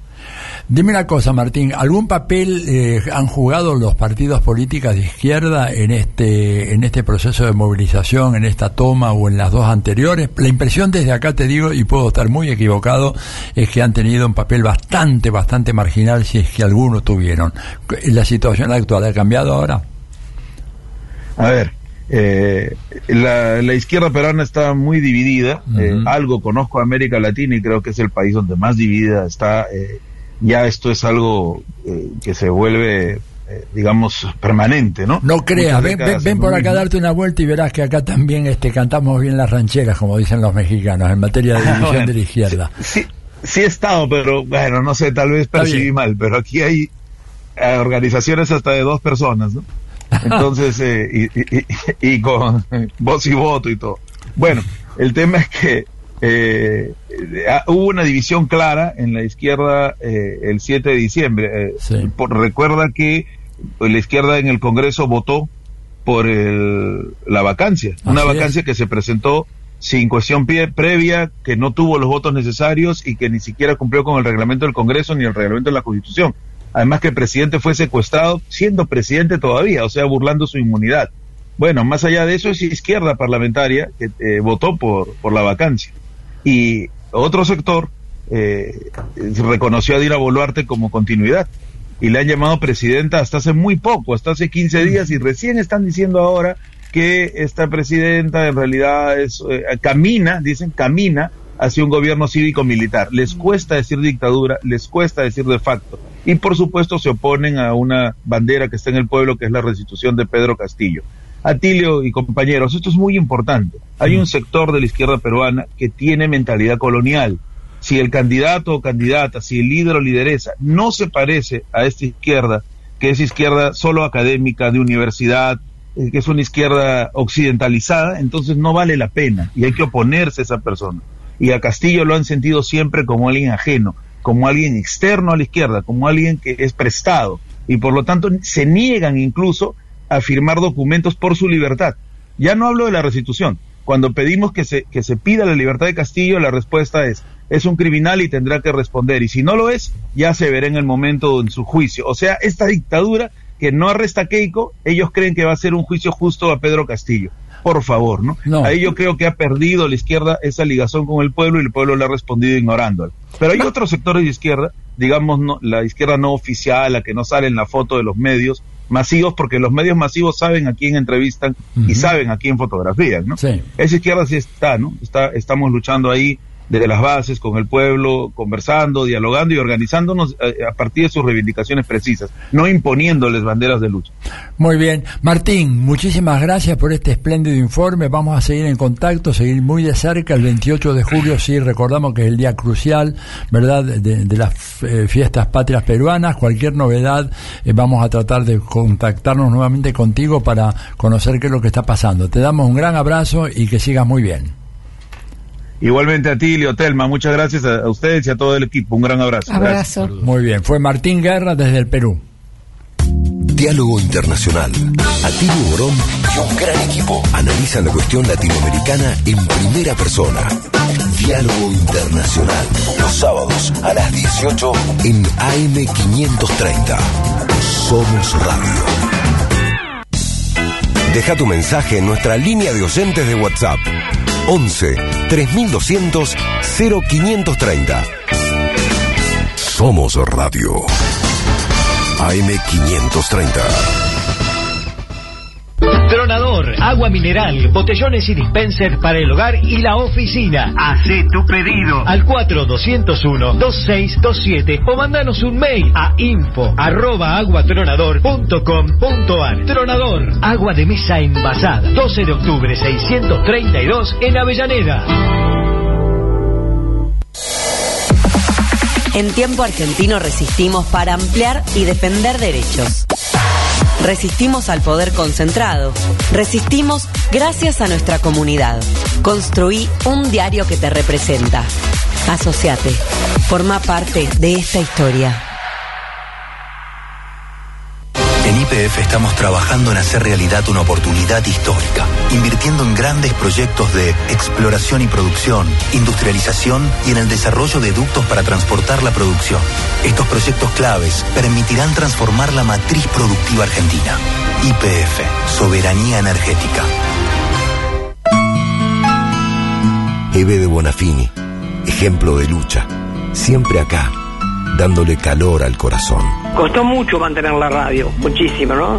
Hubo mucho tiempo de, mala onda, de pandemia, de que me la querían quitar, de, de todo, bueno, pero a capa y espada la descendimos y mira, ahora está ocupando un lugar importante porque ha mejorado muchísimo la radio. AM530, somos radio, somos EVE. Donde estés y cuando quieras, escucha Radio Undab. Baja la aplicación en tu celular. Búscanos en tu tienda de aplicaciones como Radio Undab y escucha nuestros contenidos. Baja la aplicación en tu celular. la aplicación en tu celular. Donde estés y cuando quieras, Radio Undab. Hacemos otra comunicación. Otra comunicación.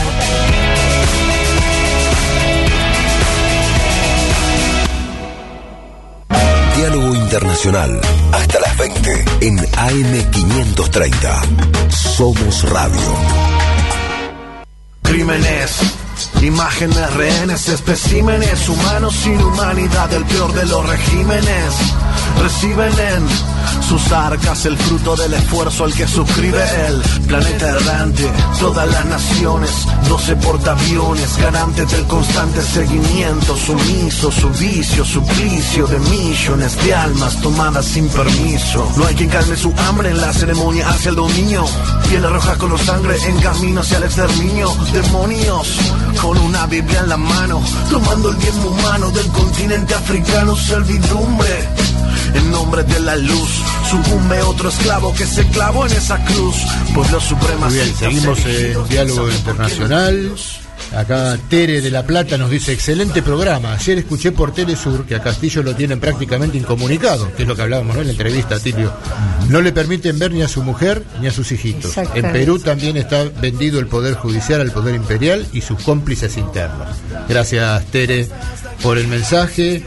Y María de Palermo nos pregunta si podemos repetir el nombre del entrevistado y sus dos libros, ¿no? Nos habla de Rafael Bautista porque no tuvo tiempo de anotarlo. Eh, Atilio, lo Son medio largos los títulos Sí. por ahí que googleé, ¿no? Ver, Rafael tomen- Bautista, sí, pero Rafael repetirá. Bautista Segales y el, uno de los libros es El tablero del siglo XXI, geopolítica descolonial de un nuevo orden post-occidental. Y el otro libro es Del mito del desarrollo al horizonte del vivir bien y la pregunta, ¿por qué fracasó el socialismo en el largo siglo XX? Y si no, poniendo Rafael Bautista Segade, editorial Sicus, la segunda con doble C, ahí te va, lo lo vas a poder ver. Telma Luzani y el análisis del escenario mundial en diálogo internacional. Bueno, el 17 y 18 de julio, lunes y martes, en Bruselas hubo una importante reunión de la Unión Europea y se la habíamos hablado algo la semana pasada, habíamos entrevistado al embajador cubano acá en Buenos Aires y nos había dado ya un anticipo de lo que las preparaciones de esa cumbre que eran realmente bochornosas, porque de una manera altamente maleducada, diría yo, y discriminadora, nos contaba cómo no invitaban a los cubanos a las reuniones, cómo los puenteaban o cómo ah, realizaban eh, algunos tipos de encuentros en los que no eh, trataban temas que los tanto Venezuela, Nicaragua como Cuba no estaban enterados. Una cosa bastante bochornosa también era el intento, también puenteando a la CELAC, el intento de invitar al presidente ucraniano Vladimir Zelensky a que hablara. Ningún país de la CELAC estaba enterado, cuando se enteraron, obviamente, rechazaron de plano esa opción. Así que ya desde el inicio, digamos, desde el, pre- el pre eh, la precumbre eh, se vislumbró lo que pretendía la Unión Europea y era practicar ese histórico paternalismo hacia nuestra región. Yo diría que una de las conclusiones que uno puede llegar a sacar de esta cumbre es que justamente los países de América Latina y el Caribe se plantaron y de alguna manera marcaron que ya hace rato que no somos colonia de los europeos. Digo esto, bueno, en primer lugar fue, eh, lo dijo bastante claramente nuestro presidente, Alberto Fernández, dijo, celebro que Europa, parte del norte desarrollado, mire con vocación integradora al Caribe y América Latina, parte sur que quiere desarrollarse. Ahora, el acto de asociación supone partes que se entienden en la búsqueda de un desarrollo equilibrado. Si una asociación exige que ambas partes, una asociación exige que ambas partes se beneficien en el acuerdo. Cuando una sola se beneficia, deja de ser acuerdo y empieza a parecerse más a una burla. Esto lo dijo Alberto Fernández, justamente subrayando esto que se estaba viendo con claridad y era el, la intención de la Unión Europea de, mm, bueno, mm, bajar línea a los países de la CELAC. Ellos tenían en sí mismos tres objetivos. Uno era, eh, obviamente, eh, dos están relacionados. Tiene que ver con su propia expansión en la región, que han tenido sus grandes momentos en los 90, donde las inversiones y las compras baratas de, nuestros, de nuestras empresas estatales hicieron flor de negocio a los europeos, y el otro tratar de neutralizar eh, la expansión de China, ¿no?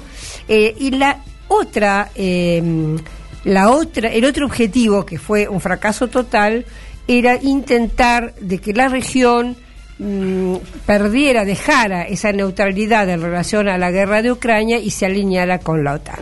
Esto fue, repito, un fracaso total porque las- la región subrayó la neutralidad, el diálogo, que es históricamente la posición de América Latina y el Caribe, y aún eh, y- e incluso eh, de- dejó de lado toda posibilidad de o escuchar a Zelensky o alinearse con la OTAN. De hecho, uno de los en la declaración final, que quiero destacar algo importante, la declaración final no fue unánime. Nicaragua no, firmó, no fue por consenso. Justamente no fue por consenso porque eh, mm, ahora me, me olvidé el- exactamente el tema, pero creo que tenía que ver con que no estaba de acuerdo en la forma que sí, ya recordé, la forma en que había sido eh, eh, en que había sido redactada el punto vinculado con este con la paz, con Ucrania. Eh, decía eh, la parte que dice una profunda preocupación por la guerra, esa, ese- esa, esa frase eh, es la que Nicaragua no estuvo de acuerdo y por lo tanto no firmó.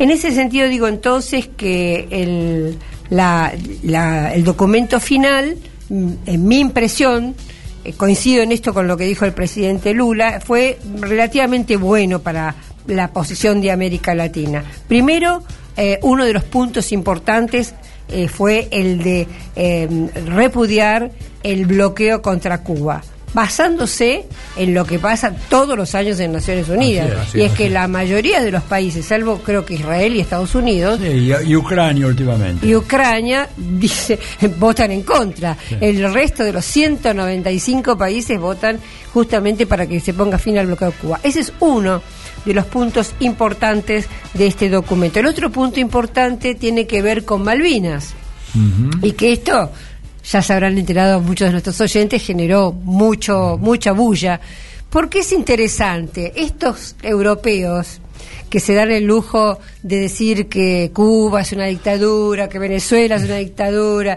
y que Nicaragua es una dictadu- dictadura, yo quiero recordar acá cómo fue que se firmó la- lo que se llama la Constitución Europea o el Tratado de Lisboa. Y después voy a ir a Malvinas con esto. Resulta que en el año 2004 se eh, dio a- a- se, se presentó a un referéndum popular la Constitución Europea. Los franceses y los holandeses no quisieron saber nada, votaron, no hubo mayoría, ganó el no. Entonces, ¿qué hicieron? En el año 2007 se fueron las élites a Lisboa y entre noches, eh, gallos y medianoche, encerrados en un cuartito, firmaron lo que se llama el Tratado de Lisboa. O sea que la Constitución Europea de popular y de democrática no tiene nada. Bueno, en esa Constitución del 2007 que se llama, como decía también Tratado de Lisboa, figura las Islas Malvinas con el nombre de Falklands y como territorio eh, británico de ultramar.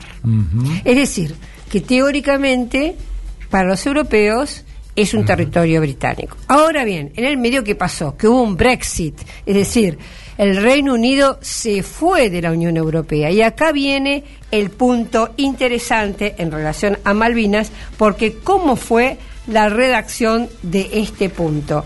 El punto eh, número 13, si mal no recuerdo, es cortito, así que lo voy a leer. Dice, en cuanto a la cuestión de la soberanía sobre las Islas Malvinas, sin nombrar Falklands, la Unión Europea ha tomado nota de la posición histórica de la CELAC, que siempre ha defendido la soberanía argentina sobre las islas, basada en la importancia del diálogo y el respeto de los derechos internacional de las soluciones pacíficas de controversia. Esto realmente para nosotros es muy bueno como antecedente. Hay que recordar que cada vez que se reúne la CELAC, sea con China, sea eh, o la CELAC en, sí misma o ahora con la Unión Europea, siempre defienden las, la soberanía argentina sobre las Islas Malvinas. Así que lo que podemos decir es que en términos generales la... mm, esta, esta reunión fue positiva para nuestra región, se habló muy bien también, se respaldó el diálogo eh, de, paz eh, de los, de, en Colombia se respaldó también esto muy interesante, cómo se habló de Venezuela. No se habló de Venezuela como, ni como una dictadura, ni mucho menos, sino que se respaldó el diálogo que los venezolanos, a instancias del gobierno venezolano, está haciendo en México. Es decir, respetaron, podemos decir, en su mayoría las posiciones latinoamericanas. Como suele suceder con estas cumbres, hubo una cantidad de... Eh, digamos, de, buenas intenciones que vamos a ver si se cumplen. Y al costado, en forma paralela, Europa prometió también un, una inversión de 45 mil millones de euros. A lo largo de cinco, años. Fíjate vos qué interesante, porque un poco en chiste, un poco en serio, se dice que en los pasillos de Bruselas se decía que en un año a Ucrania se le mandó 30 mil millones de euros, pero ya se los mandaron. Estos son promesas de 45 mil millones de euros en cinco años. Bueno, la intención de, de, Europa, como decíamos, es seguir haciendo negocios en nuestra región y, e imponernos, como solían hacer en el pasado, sus lineamientos políticos. Bien, un poco en línea con lo que decíamos recién en la entrevista, lo que decía Rafael Bautista, ¿no es cierto? Que Europa necesita de América Latina y está haciendo cualquier cosa para lograr apoderarse de nuestros recursos. Y en relación a lo del bloqueo, quiero hacer un comentario breve, si tengo un minutito, creo que sí tengo, porque apareció un nuevo analista político internacional, insospechado, el señor Fito Páez, más conocido como una de las grandes figuras del rock nacional que es una declaración muy, muy eh, lamentable, diciendo textualmente, ya pasaron 64 años, caballeros, basta de echarle la culpa al bloqueo norteamericano. Cierre de comillas. Una cosa insólita y que fue motivada por el hecho de que durante algunos de sus recitales en Cuba, hubo una persona conocida de, de país que eh, tomó ciertas grabaciones y luego montó una especie de documental en donde hay algunos segmentos de ese documental que o bien no contaron con el apoyo de, Fito Páez o fueron no fueron de su agrado. La cuestión es que está muy enojado y salió con esta declaración que realmente me parece penosa para un personaje como él, ¿no es cierto? Y yo le preguntaría eh, muy así modestamente a Fito Páez cómo reaccionaría él si se le llegara a descomponer su teclado electrónico y durante no 64 años, durante un año no pudiera conseguir de ninguna manera un repuesto para que él pudiera seguir tocando. Me parece que la verdad su declaración no podía haber sido más desafortunada, es una pena muy grande y no quería dejar pasar el disgusto que me produjo eh, sentir de una persona tan reconocida internacionalmente sumarse a un ataque artero en contra de Cuba diciendo dejemos de lado el bloqueo cuando vos muy bien decías recién Telma año tras año 194 190 países verdad con la excepción eh. siempre de Estados Unidos Israel las Islas Marshall alguna vez Ucrania otra vez condenan el bloqueo y acá aparece este señor Fito Paez diciendo sabiendo la repercusión que tiene la voz de él porque no es cualquier persona. No absolutamente. va a ser usado. me parece realmente que ha sido una, una iniciativa que él ha tomado de salir a decir esas cosas muy, muy condenable y que seguramente va a provocar una serie de reacciones que, bueno, este, escucharemos en los próximos días. Telma Luzani y el análisis del escenario mundial en diálogo internacional. Siempre se van los imprescindibles, ¿viste? Pero quedan los discursos, si vos querés, y los escuchás, son libros, libros de política. Yo creo que si nos falta algo para ser mejores es la solidaridad. Lo que estamos acá, la mayoría, tenemos más de lo que necesitamos. Nuestros hijos a mí me enseñaron que había que dar lo mejor que uno tenía. A veces medio sueldo o cuarto sueldo para ayudar al compañero que no trabajaba. Entonces yo les pido a ustedes, sean generosos con los compañeros que no tienen trabajo, compartan lo poco o lo mucho que tengan. Se van a sentir mucho mejor ustedes que los compañeros, seguramente. Eve de Bonafini. AM 530. Somos radio. Somos Eve.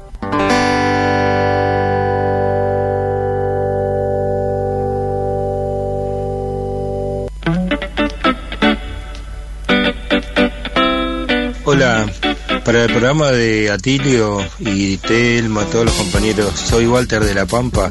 Lo que dijo el peruano recién fue, se quedó con los crespos hechos. Eh, no, Eh, me parece que Keiko Fujimori, uno de ellos en Perú. Es lo que acá Cristina dijo que eh, se hicieron los rulos, viste, que no hay que hacerse los rulos, ¿no? A eso mismo se, se refiere, ¿no? Se ve que España marcó esos dichos de enrularse el pelo en todos lados, en todo el virreinato. Eh, un abrazo compañeras y compañeros. Hasta cualquier momento los escucho siempre. ¿Mm? Bueno, yo te digo, yo soy de la misma generación que Cristina. Así que voy a decir lo que yo creo que quiere decir Cristina con no hacerse los rulos. Cuando éramos chicas o, o adolescentes, jovencitas, este, el sábado nos hacíamos la toca o los rulos porque queríamos gustarle al chico que nos gustaba. Y entonces este, nos hacíamos los rulos con un final incierto siempre. Podía ser un final exitoso o no. La mayoría de las veces no era exitoso, pero podía ser. Entonces ahí, ahí, de ahí viene, me queda- parece a mí, el dicho de no se hagan los rulos. Y te quedás con los crespos hechos si es que el chico que te gustaba no te dio bolilla. Bolilla. Bueno, gracias Walter por eh, tu mensaje desde La Pampa. Eh, vamos a leer algunos mensajes más. Eh, buenas tardes, estimados. Se acerca el 26 de julio y el 70 aniversario de los asaltos a los cuarteles Moncada y Carlos Manuel de Céspedes. Un hecho que cambió la mente y el corazón del pueblo cubano. Abrazo al mejor equipo, Roberto Casela, desde Italia. Bueno, el 26 de julio tiene varias este, fechas, ¿no? También es la fecha de fallecimiento de la señora Eva Perón. Así que para mí, para los argentinos, es una fecha, eh, digamos, muy sentida. Y si no recuerdo mal, ay, por ahí meto la pata, pero creo que también es la fecha en que se encontraron San Martín y Bolívar en Guayaquil. El que 26 de julio. Sí. Así es. Buenas tardes, nos dice Miguel de Tolosa. Y dice, me gustaría preguntarle al profesor Atilio Borón qué análisis puede hacer sobre el reportaje de Daniel Tonietti a Alejandro Horowitz sobre los subsidios al pueblo argentino. La verdad que eh, Estabas afuera, estuve afuera con muy poca posibilidad de conectarme por internet, así que y soy recién llegando eh, de Chapadmalal y voy a buscar ese reportaje que me interesa mucho. Muy bien. Excelente entrevista, gracias a Tilio, nos dice Graciela, Graciela Leiva de Bahía Blanca. Eh, Richard de Benavides nos dice buenas tardes, excelente como siempre, un lujo, diálogo internacional, muchas gracias Richard. Muchas gracias. Lo felicito por el programa, nos dice Patricia de Barracas. Y acá Abel de la Ferrere nos dice hola Atilio Americanos. Excelente la entrevista con Rafael Bautista. Y después otra vez nos saluda como Atilio Americanos y dice Castillo y Milagro Salas presas políticas por Sí. ideas autónomas anticolonialistas, ambos en el camino del Inca. Muchas gracias, Abel. Muchas gracias, la verdad, y ese neologismo ya lo voy a registrar, ¿eh? Atilio Americano, la verdad que nunca lo había escuchado. Así Está es. muy bueno, muy bueno. Acá confirmo, sí, el 26 y 27 de julio de 1822 se realizó el encuentro entre los generales José de San Martín y Simón Bolívar, que marcó el rumbo de la independencia latinoamericana. Roxana de Villaluro nos dice, a ver, Messi se fue a jugar a la gusanera, no podemos ver el fútbol de él sin pagar.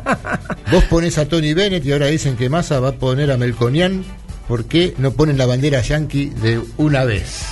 No, no, no, no, no, eso jamás. Así que, aunque la quieran poner, la vamos a sacar. Yo de- de- quería, eh, tengo un minuto, Marcelo, por Sí. ahí, mientras llegan nuevos mensajes por ahí, este, al- algunos de estos temas que quedan pendientes, este, eh, yo les digo que pueden encontrar mucha información en las cosas que publicamos todos nosotros, los que estamos en este programa, el Observatorio del Sur Global con Federico Montero, etcétera, este, también las mm, publicaciones de, Marcelo, de Telma, de Paula y, la mío concretamente en, en mi blog que los invito a, a visitar eh, atilioborón.com.ar incluso este martes tenemos una nueva sesión del café virtual en donde vamos a tratar varios temas algunos de los cuales por, por razones de tiempo verdad no hemos podido terminar de tra- tratar aquí así que les recomiendo atilioborón.com.ar barra café virtual vamos a explorar un poquito más algunos de los temas que nos han quedado en el tintero porque las dos horas del programa la impresión nuestra es que se nos pero- quedan cortas siempre Pero vamos a leer un mensaje que no es un elogio, sino una crítica. que bien. nos dicen, Opa. es una tontería lo que acaban de decir de Fito. Él habló sobre el problema de censura cultural, no del bloqueo económico. Lo curioso es que ustedes vienen de hacer comedia sobre las diferencias entre las izquierdas peruanas. Mírense el ombligo, están desinformando. Que lo de Paez, si se informan bien, es absolutamente correcto, nos dice Fernando de Villa Elisa, La Plata. Verá, le vamos a decir a Fernando que vamos a informarnos bien. Este mensaje acaba de llegar y es un mensaje absolutamente confiable y creíble. Yo ya había sentido el rum rum de desafortunadas declaraciones de Fito Páez. Prometemos que para la semana que viene vamos a tener un informe bien detallado porque nos parece sumamente grave. Básicamente, no por lo que dijo, porque lo que dice eh, Páez lo viene diciendo toda la derecha latinoamericana y el gobierno de los Estados Unidos desde hace 64 años, sino por ser una figura que tiene una gravitación internacional bien ganada por sus dotes como músico, pero que en este momento se ven lamentablemente empañadas por esa tan desafortunada e injusta declaración para el pueblo cubano y los sufrimientos que el bloqueo le ha ocasionado y que él de alguna manera banaliza alegremente. Qué buen programa, son unos genios, nos dice Liliana de Tigre, eh, Marisa de Boedo. Pienso que si los próceres y los caudillos vivieran se enojarían muchísimo con lo que está pasando. Silvia de Palermo pregunta, eh, Silvia del Grupo por la Soberanía, ¿cómo ven el futuro y cuándo es el café virtual? El café, ah, perdón, el café virtual es el martes, 20 horas de la Argentina. Hay mucha gente que viene, eh, que asiste por eh, eh, Zoom de todas partes de América Latina y de Europa. El, el martes a las 20 horas entras a tilioborón.com.ar barra café virtual y ahí tenés toda la información. Bueno, yo también voy a pasar un chivo, ya que estamos. Eh, mañana en el Destape escribí una nota que me parece interesante en el sentido de que habla sobre la India. Porque es un país que muy poderoso en Eurasia y eh, al mismo tiempo me parece que ninguneado o ninguneado en una parte o medio encasillado, ¿viste? Está el tema de las castas, que es real, las desigualdades, las contradicciones que son reales, el espiritualismo que también es real, pero que nos quedamos con una India que tiene que ver solo con eso. Entonces yo en la nota que va a salir mañana en el Destape Web intento justamente, por un lado, mostrar que además es un país con una alta calificación de profesionales, sobre todo en la parte de ciencia y tecnología, un país exportador importante también de cemento, de eh, textiles, de maquinaria, de fertilizantes, de acero. Eh, es un país mm, rico, por supuesto, bueno, y, y una novedad es que ya alcanzó a China y está pasándola, parece, En población ya la pasó. en, en población. Y lo hice porque nuestro ministro de Defensa, Jorge Tayana, acaba de volver de la India para, eh, acaba de firmar un acuerdo de entendimiento y también un acuerdo de, bueno, de colaboración mutua, de intercambio y de formación de cuadros. Y hace poquito, en febrero, estuvo también el ministro de Ciencia y Técnica, Daniel Filmus, y lo hice porque quería subrayar que me parece muy importante el acercamiento de Argentina a este a esta pot- potencia regional, sobre todo cuando tenemos la intención de en los próximos meses entrar a los BRIC Plus. Absolutamente. Y India es un país que ha sido prácticamente ninguneado sistemáticamente por la Cancillería Argentina. Nunca le han dado la, la- la- la gravitación que se merece, no solamente por su importancia histórica, ¿no es cierto?, por su lucha contra el colonialismo inglés, por los avances tecnológicos. Ellos están en este momento en un proyecto de enviar este, una nave a la Luna, creo que enviaron otra no sé a dónde, tienen una, una tecnología de primerísimo nivel. Te cuento, por ejemplo... Venta de software es otra de noventas de, las exportaciones fuertes. Mira, te doy un dato interesante. La red mundial de Lufthansa, que es una de las compañías más grandes del mundo, aéreas más grandes del mundo, está dirigida desde Bombay por ingenieros aeronáuticos y especialistas de la India. Imagínate lo que significa para que los alemanes le cedan nada menos que eso. Evidentemente le pagan a los eh, eh, eh, técnicos de la India mucho menos, ¿verdad?, de lo que le pagan a los alemanes, pero la garantía de seguridad es absoluta. Y calidad. Y otra cosa, ahora me hiciste acordar, que nombraste Bombay, me hiciste acordar eh, de Bollywood, la industria cinematográfica eh, mayor después de Hollywood. Bueno, qué sé yo, algunos automóviles este, que circulan en la Argentina alegremente y que pensamos que son industria alemana, eh, son hechos en, en la India tienen el logo de una marca alemana, ¿la puedo decir o no la puedo decir? Sí. Supongo en Radio Madre, bueno, el Volkswagen, por ejemplo, muchos de los Volkswagen que vemos circulando por las calles de la Argentina son hechos en la India y la verdad, autos este, de una gran calidad y de una gran performance. Bueno, espero que les guste entonces. ¿Alguna novedad sobre la India? Bueno, muy bien. Eh, vamos, saludamos a Fer Quiroga, a Miriam de Valvanera, a Juan Elazán, Silvia de Luján, Gustavo Pizzo de Zárate. Ah, muy bien. Que muchos mensajes que están llegando, que bueno, ya, ya no vamos teniendo tiempo de leerlos, y otros que, compañeros que siguen mandando mensajes. Bueno, y agradecemos, estamos llegando al final, gracias a todo el programa, gracias a Gabriela Bugliano, en la operación, a Juan Pablo Fierro, Mario Giorgi, Noelia Giorgi, Rodolfo Maui, Lalo Recalatín en la producción, a Lucía Cardarópoli en las redes, y ya nos despedimos hasta el sábado que viene y los dejamos con los amigos de El Tango Será Popular, o no será, que aquí ya nos estamos, estamos saludando. Y sabemos que será popular. Y así será. y nos vemos en una nueva emisión de Diálogo Internacional el próximo sábado. Muchas gracias. AM530. Somos Radio.